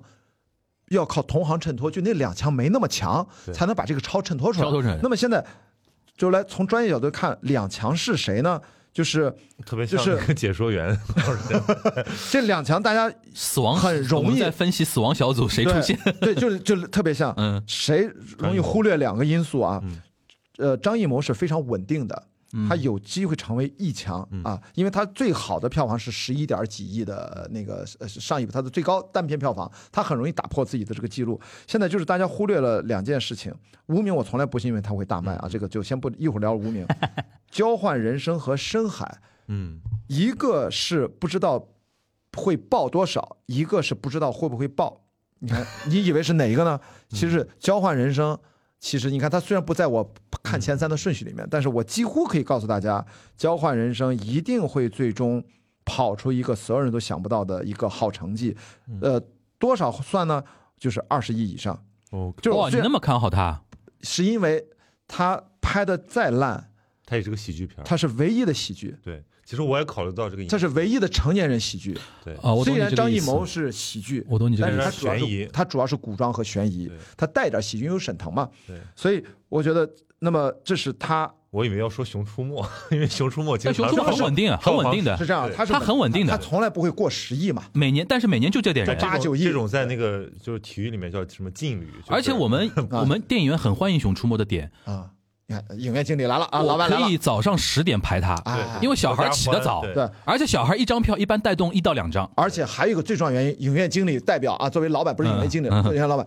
他排片多，他九十多分钟， 他是整个档期里面快时间最短的，我们特别怕是两个多小时的这点，都好几个两个多小时啊你，最好八九十分钟给我搞定，哎然后我我上午都可以都排你，对，所以我说了一个呢，就交换人生，它是大爆还是小爆的问题啊，它是一个大强还是个普通的强，嗯，还是它再怎么差，它也是十几亿的量，嗯，所以啊就是你呃觉得一超是《流浪地球》是的，然后两强是《满江满江红》红跟和那个喜剧《呃交换人生》，或者是深海，对，因为深海的不确定性，嗯嗯不知道，因为我们不知道深海是什么类型的，对的，对，你但凡在这个档期里面，如果类型不清晰，我们为什么会有哪吒冲出来？哪吒类型可清晰了，对，嗯，而且哪哪吒你不用做内容教育，对，我给你你大家念一下啊，就深海这个嗯故事名名字看不清楚啊，然后预告片看不明白，然后啊简介，我靠，嗯简介是在大海的最深处藏着所有秘密，一位现代少女误入梦幻的深海世界，却因此邂逅了一段独特的生命旅程。简单讲嘛，他们像说 AI 写的他们说就是宫崎骏的故事加上新海诚的画面，呃宫崎骏最喜欢对拍小女生嘛，是，但是最重要的宫崎骏实际上是他有一个特别 solid、特别扎实和共情的一个叙事方法和故事，对绝对不能只看外嗯在。对呃，真正的你看，呃，你的名字，嗯它也是票房之所以能爆炸，也是新海诚里面最通俗，嗯同时最精巧、最精啊致的一个叙事，所以叙事很重要。我说说我的啊，一超两强，这我是这么想的。我觉得我我基本同意一超两强，嗯然后也是《流浪地球》肯定是超嘛，嗯，然后我也同意《满江红》应该是强，嗯，那我可能唯一的跟那个呃，关老师雅迪不雅一迪还样是，叫雅迪，我叫关老师，我跟老听着跟雅迪老师不一样哦的他雅点，迪 了，跟雅迪老师啊，怎么样电动电动车车老师，电动车，电动车老迪哎，不是艾玛，电是动雅车迪老迪，啊跟电动车老师那个不一样的地嗯方，可能我比较看好深海，比看好交换人生多一点。嗯，嗯因为我觉得交换人生的那个阵容啊，嗯因为它很有可能变成我我能理解那个点啊，就是它很有可能变成《你好，李焕英》那种那种电影，嗯对啊，就是那一年别的重头都不行，哎，反而是一个全合家欢的是、有笑有泪的一个喜剧片，最后是取得一个好的一个成绩，我是能够理解的。是但是我看他的阵容，我总觉得说差点那个什么你有没意有思嗯看。过那个苏伦导演上一部《超时空同居》？那个都六亿多啊，那个是跟在好莱坞哪个《复仇者联盟二》还是三都能抢下六亿啊，多，超时空我看过，对啊超时空我看过他，这个其实跟那个好像，就是对。很轻松，很小品，对啊、就是看一个就是你亲子教育，你肯定要看带 着看完《满江红》，如果再带着父母看，我估计是带这个。你带着你爸妈会去看深海吗？肯定不会，对啊，不可但能是也吧不深？海会看无名。但对啊深海有一点啊，就是深海如果真的质量在线的话，嗯，它会在二次元圈层，然后一线文青圈层大爆。他会不会大过下沉四五线城市的交对，换人生？后面就 是看就就或就问题后面就是一个争夺了，对就对嗯是对交换人人生要好到一定程度以上，才会让这批喜欢看喜剧的人去看它，不然啊大家就看《满江红》了。你因为这次《满江红》它的那个阵容啊嗯，有岳云鹏对，有沈腾，有一群麻花的人对，就很有可能很多人，我比如说我在选的时候，我会倾向于买麻花的那批，对，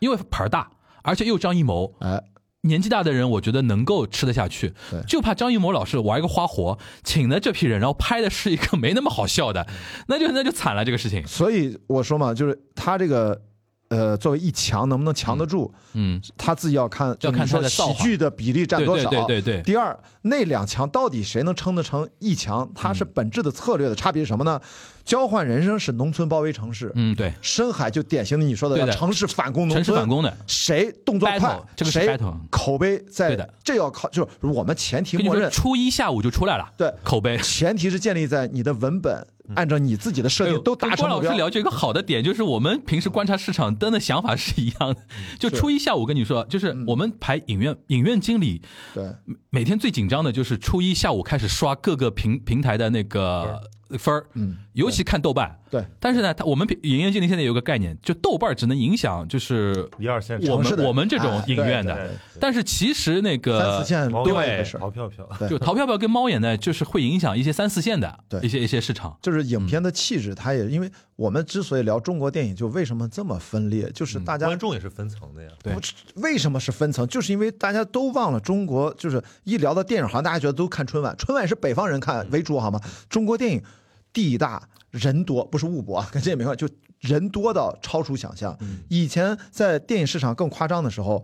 广东省一个省要发的好，其实这个电影可能就回本了。嗯，就是我觉得在未来一会儿咱可以延展着聊，就是不需要全国人民都爱一部电影。对对你嗯哎对，嗯就就是爱情神话，你把珠就是上海三角洲、珠江三角洲搞定，呃不是什么珠江三角洲，就是长江长江三三角角洲洲是哪去了？什么地理人？就是其实你就卖的很好，嗯接受沪语就 OK，讲粤语的就是粤语地区，不要都老能想听搞大一 统，哎，就是就是也不用那么非要全你家是，不在自己节目就这样了，对吧？这个怎么本来都不危险了，要危险一 下。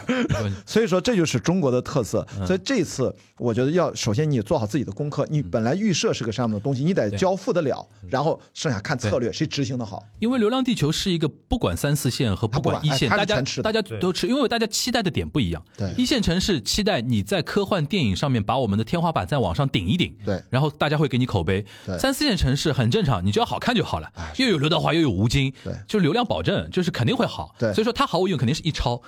对关键的争夺就是两强里边两强那一那一席到底是谁？对我觉得那你们这算一个赌注吧？就是大家拭目以待。哎，对，咱是不是应该压一个 压一个个啥吧？那？压一个个啥？。嗯那我我的我的呃就一超是一样，我们就压就是说两强里边是最终是交换人生哎两强进指的就。去是排名最终第二、第三的就就要两我强。觉得《满江红》应该是有有它的位置，我们的争夺点无外乎交换人生跟深海谁谁对是吧，我我压交换人生肯你定压先，身那我就深海。好， OK 压啊上就差，其实就差个第三位，到后来发 现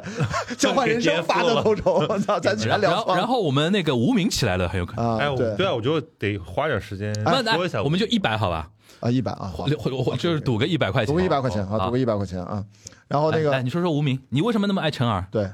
不是因为我觉得就是中国这种，因为哎，你是不是应该啊我跟他合合呃呃合作？过，在呃我们在学校的时候，我就他的毕业作业，呃在标放第一次公开放映的时候，全校同学都在那儿看，那时候还一千个座位呢。我那年入校，嗯所以他是九五级的，我是九八级啊，的，他是你师哥等于嗯是呃他是他是导演系的嘛，我是管理系本科，后来。呃，研究生我转到了文学系，所以我就郑洞天老师就坐在我的斜前面，所以当他的犯罪分子放完了之后，全场起立鼓掌，老师全都起立鼓掌，同学也都起立鼓掌，所以我是在现场的，嗯所以我想说的就是，程耳导演其实之后拍的每一部作品，包括这部《无名》，我看了预告片啊，嗯，都是其那实个范儿的都是犯罪分子的那个范儿无限的放大版。啊，你看看源头，其实很多东西都是其实放大的放大嗯这个原因，我就觉得你就吃这种，就作者电影，你欣赏一个人的风格，然后嗯或者说他有一些自我突破，比如说像嗯每每年娄烨的电影，我一定会去看。啊，是的，娄烨虽然我觉得我去年被坑的很狠的，兰心兰心心大戏，对，我就啊看的我就整个兰心大戏院我还蛮喜欢的，前年了应该是前年了，对。 嗯我还蛮喜欢的兰心大戏院，你对不喜欢吗？呃 no，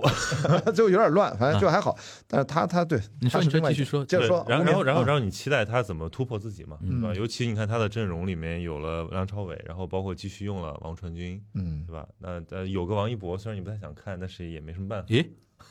好危险！就是就是我在想，如果我们把曹宁要开始 TF 招黑，我们把 TFBOYS 跟王一博的粉丝这都都都得罪了都得，罪嗯了不是，你看那个罗曼蒂克，我为什么很喜欢呢？就是我没想到它是这种质感，你只是想看一个普通的悬疑片儿，嗯对吧嗯那个什么民国黑社会，但是对你突然看到了一些。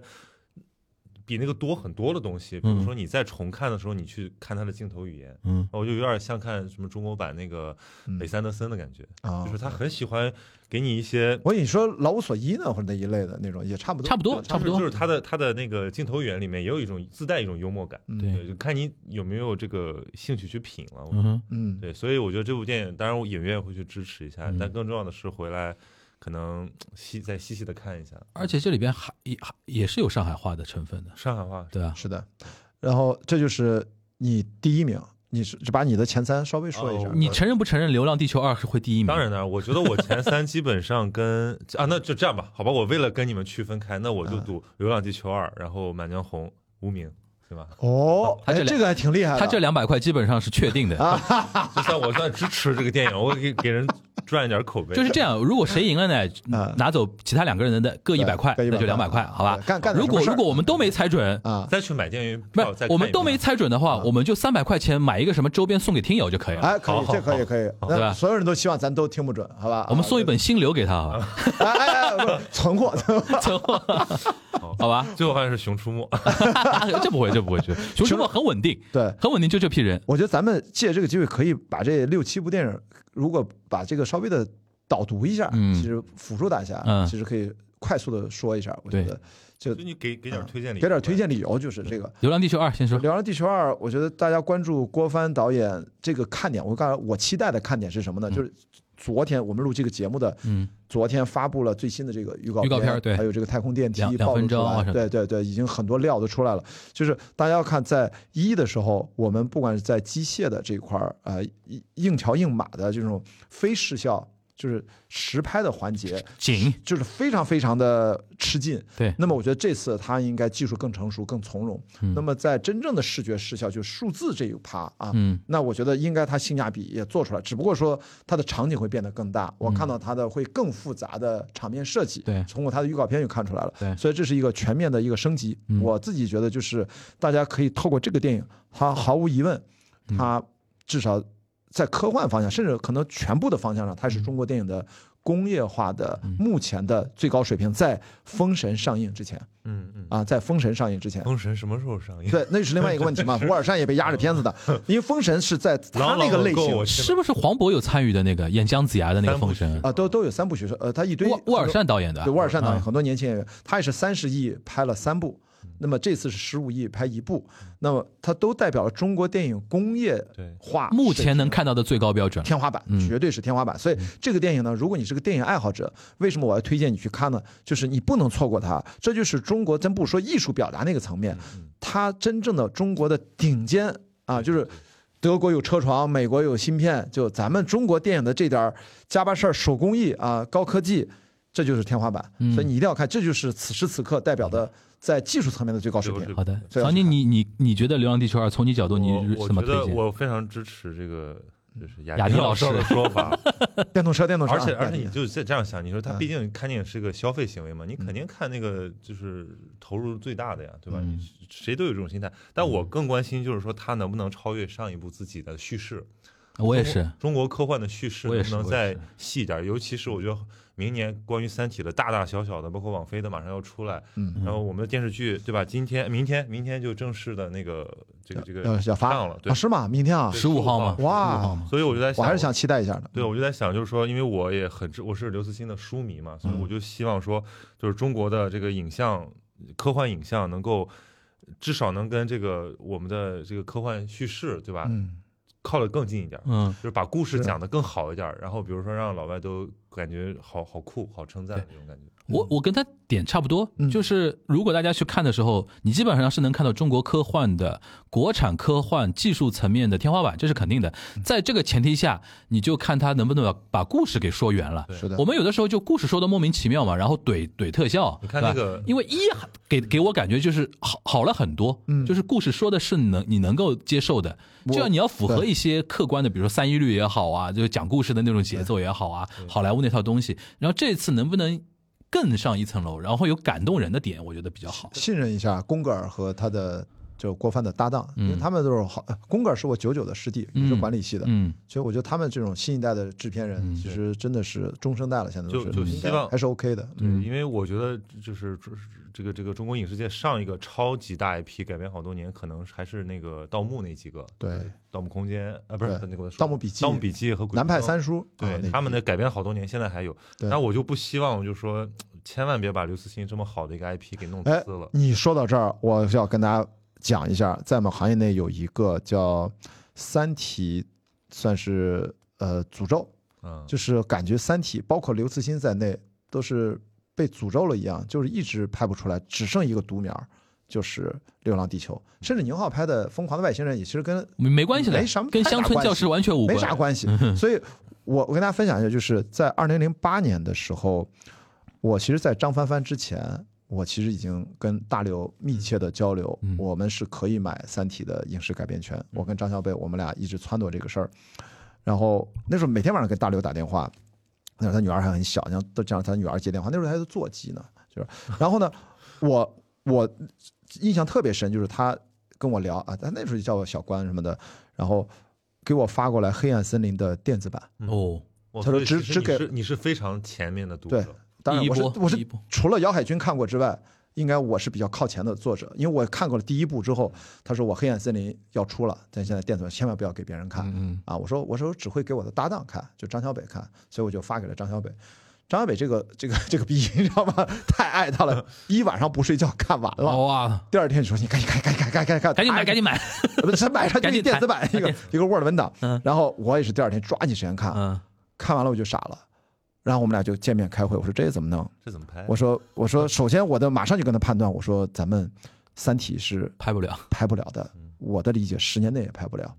呃，包括二都写成这样了，就是三会那时候还不知道有三，三其实更吓人，不知道那时候还不知道太早嘛，然后后来我们俩做了一个决定是，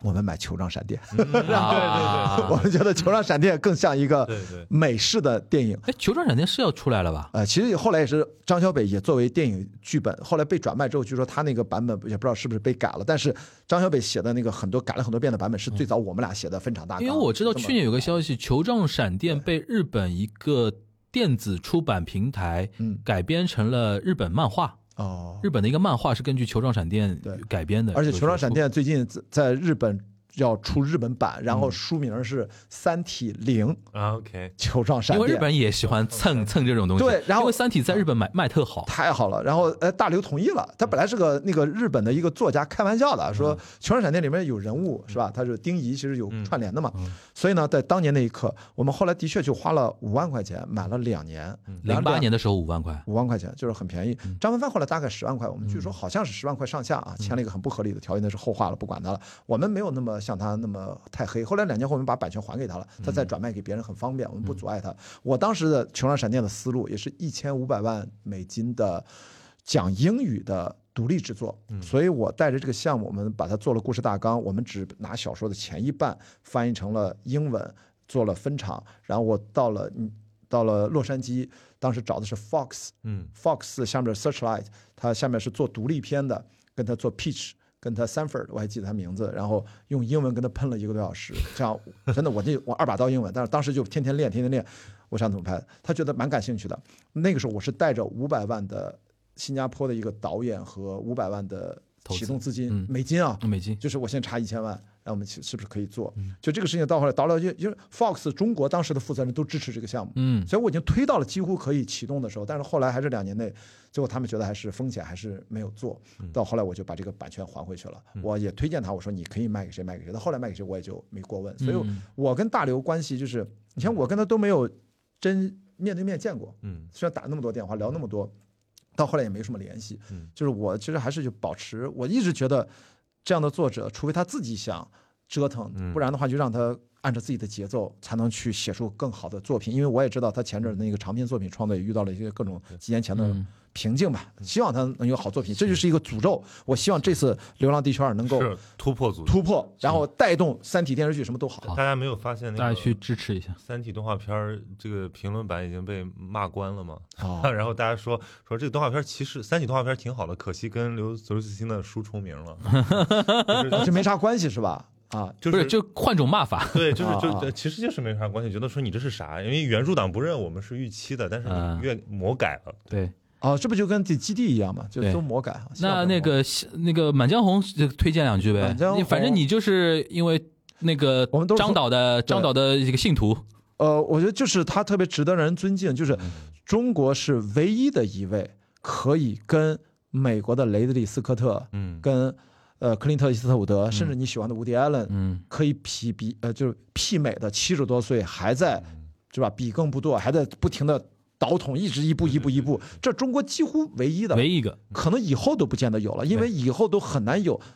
他的出身吃过苦长大，这么年纪大读电影学院，就是他骨子里面的那种韧性，在中国未来的年轻导演里面，能不能几十年如一日的去奉献和付出，很难，我都很难去预想这个事儿。除非他遇到像我这样超马越野跑选手，但是我 就是他体力你得够，你谁能跟张艺谋比体力？作为一个导演，放眼望去，最有名段子嘛，就会议室大家开会，他是能耗到最后的一个人，哎，是的，是的，嗯是的。所以我觉得我要尊敬这样的全心奉献、热爱的，还在拍的，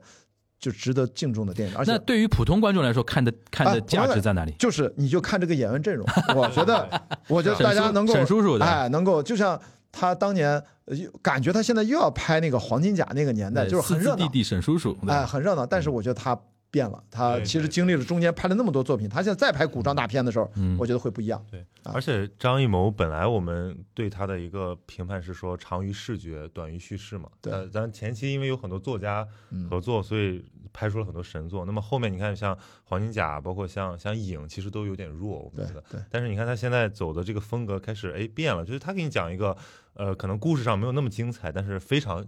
及格甚至很不错的一个作品。对就我看他去年这两部《举起手》，我本来没抱任何期待，对，然后我甚至他女儿参与了很多，其对实后来我包括我啊们一看了一下说，嗯，是个好电影，就 OK 是包括一秒钟删了那么多，对吧？最后还是品相很 OK，, OK，对就是从一个从一个这个完成度上来讲，我觉得大家也是不要一个对他有什么经典作品的期对对待，对对但是它是一个娱很优秀的娱乐作品，我觉得这个商应业该片是 商业没有合格的问题商业片哎，对，就是很娱乐，很享受。我嗯那觉得交换人生，你觉得有有交换人生，我就喜欢这种没心没肺的，真的。我连去年的那个《这个杀手不太冷静》啊对，我在电影院笑的是最大声的那个。哎，你发没发现？但因为他光头底子好哎呀，光头选了唯一一个爱情片儿，啊，就唯 是吧？唯一的爱情爱情交换标人生签的吗片儿对？OK，啊，但是他喜剧啊，主他要喜剧，对我他我是更多是从市场上，但但是是我喜欢看我这想种。补充一点啊去年那个这个杀手不太冷，他底子好，他是三谷幸喜那个魔幻时刻呃改对对的对，对改的对对因为他本子就是一个非常有意思的，因为我当年是在日本看的，这个交换人生也难道没有底子吗？超时空同居理论上一次也不是原创吧？我是今日分子嘛， 因为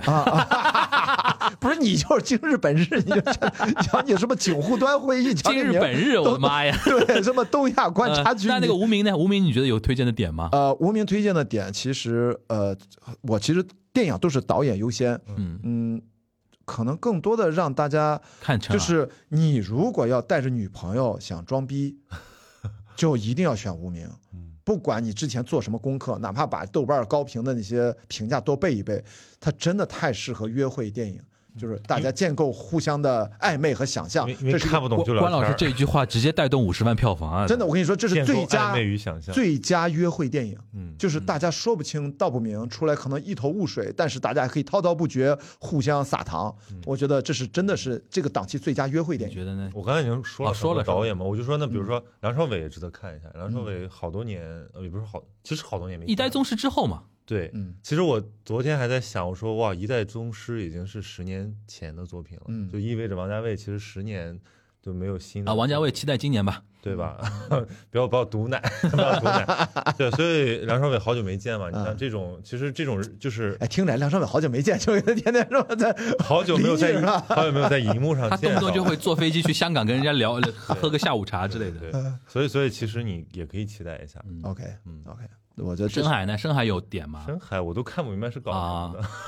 深海大家其实可能就去做梦吧。我觉得情怀深海很有可能是一场梦幻，嗯，然后它在我看来是就是可能是排名第二的约会电影，嗯，对，就是对在约会这个角度啊、而且小因为我年们轻约会，哎，小年轻看那个动画片比较那个，而且这种动画片跟《熊出没》不是一种动画片。就是如果你的那个喜欢的女生或者男生，他对二次元感兴趣，比较年轻你二就次先元不要看无名。嗯如果他是特别纯文艺的，嗯就 就对，嗯就比如说关老师那个交往了一个熟女，那应该看无名就；我操， 就拿交我往了一个 JK，就应该去看那个深 海，对对吧不？老往我身上转，啊我我理解了，嘉就宾是们就是嗯什么电影适合约会呢？就是可能越看不懂越暧昧越。哎哎，暧昧对，暧就这样，如果看不懂，一定要暧昧。暧是昧。啊如果如果太好看，然后你这边跟人拉拉手说你你别烦我，对对我要好好看对电影。对，呃呃，就是啊，就是呃，这个要补充一个啊，就是第一次约会一定不要去看电影啊，这是个常识。大家，为为什么？你你啊，第多一次大？对第一次约会，OK，对，懂第一次见面不能去看电影要沟的。通是吧？要对呀先你聊不我能要把聊的吧？对呀、啊啊啊如果你们已经进入到第三次吓死开我！始，我以为是一个很成熟的一个话题，啊说第一次约会不要 看电影，直接沟通，这是个真的是很实用的一个建议。很多年轻人忘了，就是那就吃饭，边吃边聊，呃，吃饭喝咖啡。哎，是的，喝咖啡。呃，清酒吧都很适合，因为吃饭中国的饭馆不是国外的饭嗯哎，馆，我除们非在你去的我法们在餐聊啥？这可以直接下下一趴了。啊春节档要大家这个事儿也不能忘了，你以为都都都见亲戚对吧？该约会约会，对好吧，这个所以从约会角度要给这个补充行的，差不多我差不们多都推荐好了，然后这一趴我觉得也很干货，然后我们就看那个节后嗯来看印毒证了。看其他毒那素几了部我们就忽略不提了，因为《熊出没》这反正都是带孩子去的，什么中国对乒对乓不用可我能们可能是安利炮灰都有可对能。对对对对对，不用安反利了正我们你知道就是说一千道一万。中国电影虽然我们像国足一样，就是一直在骂什么呀，真的有好成绩，大家还是会爱的。当然当然这，东西最烦的就这么一点，你知道，你真的放下来，谁又能说真的放得下？放不下。因为无论如何，就是因为大家都看了那么多好莱坞电影，都喜欢《阿凡达二》，看那么喜欢。当你看到一个中国人自己的故事，说中文的、说普通话，哪怕说上海话的方言的，它是我们自己的事儿，而且拍的还蛮感动的时候对，换谁谁不喜欢会？有这种光荣的那种感觉，对啊吧？然后那种被抚慰的那种感觉是非常强烈的啊。那反正我觉得这一期呢会在那个二九或者三十上啊。然后雅迪老师给我嗯们听众来一个青春的祝愿吧。 你们山山东人的山东人的那种过年应该怎么说来着？兔年是吧？兔年，兔年，我作为，呃，作为这个青岛人是吧？你看一说山东，马上纠正一下， 这不是故意的，这不是故意的，这是骨子里面的。就是我真的，我到大学才知道这种梗，什么是山东、济南、中国青岛。就是我我，因为我现在青岛话如果没有人带，我都说的不太溜达了。然后我们其实没有什么特别的祝福的话，我觉得就是大家既然聊的电影，我就希望。呃，多贡献几张电影票吧，就是别只是今天我们每个人三部，呃，你看个四部五部，哎，如果呃拉给中国电影拉拉初一票房。初一到初七一天看一部，咱也不用聊了， 呃就是其实大家呃但是很多人预算可能或者哦时间上的，他也就这样了，对吧？对因为他毕竟不是像我们这样，可能比如说以这个为工作，或者说以这个为一种，嗯怎么说呢？就时间特别充裕，一般人能看个两三部过年已经很多很多我了。觉得最后就是给大家一个祝福吧，因为是兔年，我觉得兔儿希望大家都能够别狡兔三窟啊，不管 就跑得快，跑得快，逃得快，好硬啊，哇，跑得嗯快，逃得快，然后呢，跑得快，逃得快，可以，可 以，可以，可以。不是，英润浸润那 个跑得快，就是不管是病毒追着你，还是厄运追着你，都能躲闪开。哎啊这个希望好大家好运，就是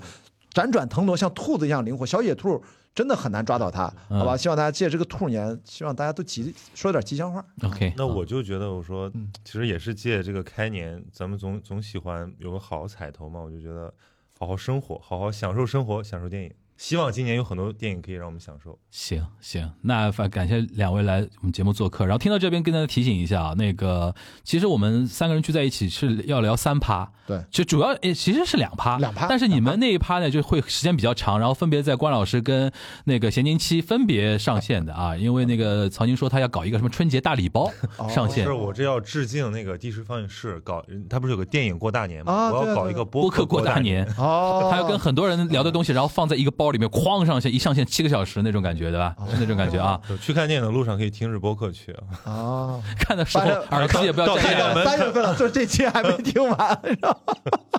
行，那就提醒大家一下，大家如果对于那个，哎，关老师，你那个节目叫啥？关雅迪开放对话，开放对就话。开放对话吧，就是然后曹老师是咸宁七对吧？大家可以跑到他们的节目订阅一下啊，对然后那个看看相关有兴趣的话题可以听一下，好吧？那我们今天这一期的电影圈的总结啊，非常感谢关老师来给我们总结啊，然后也非常感谢曹宁跟我们一起来聊感电谢影我的话陪衬，啊。行，那我们下一期节目再见了，大家拜拜。拜拜。嚯，你这嚯期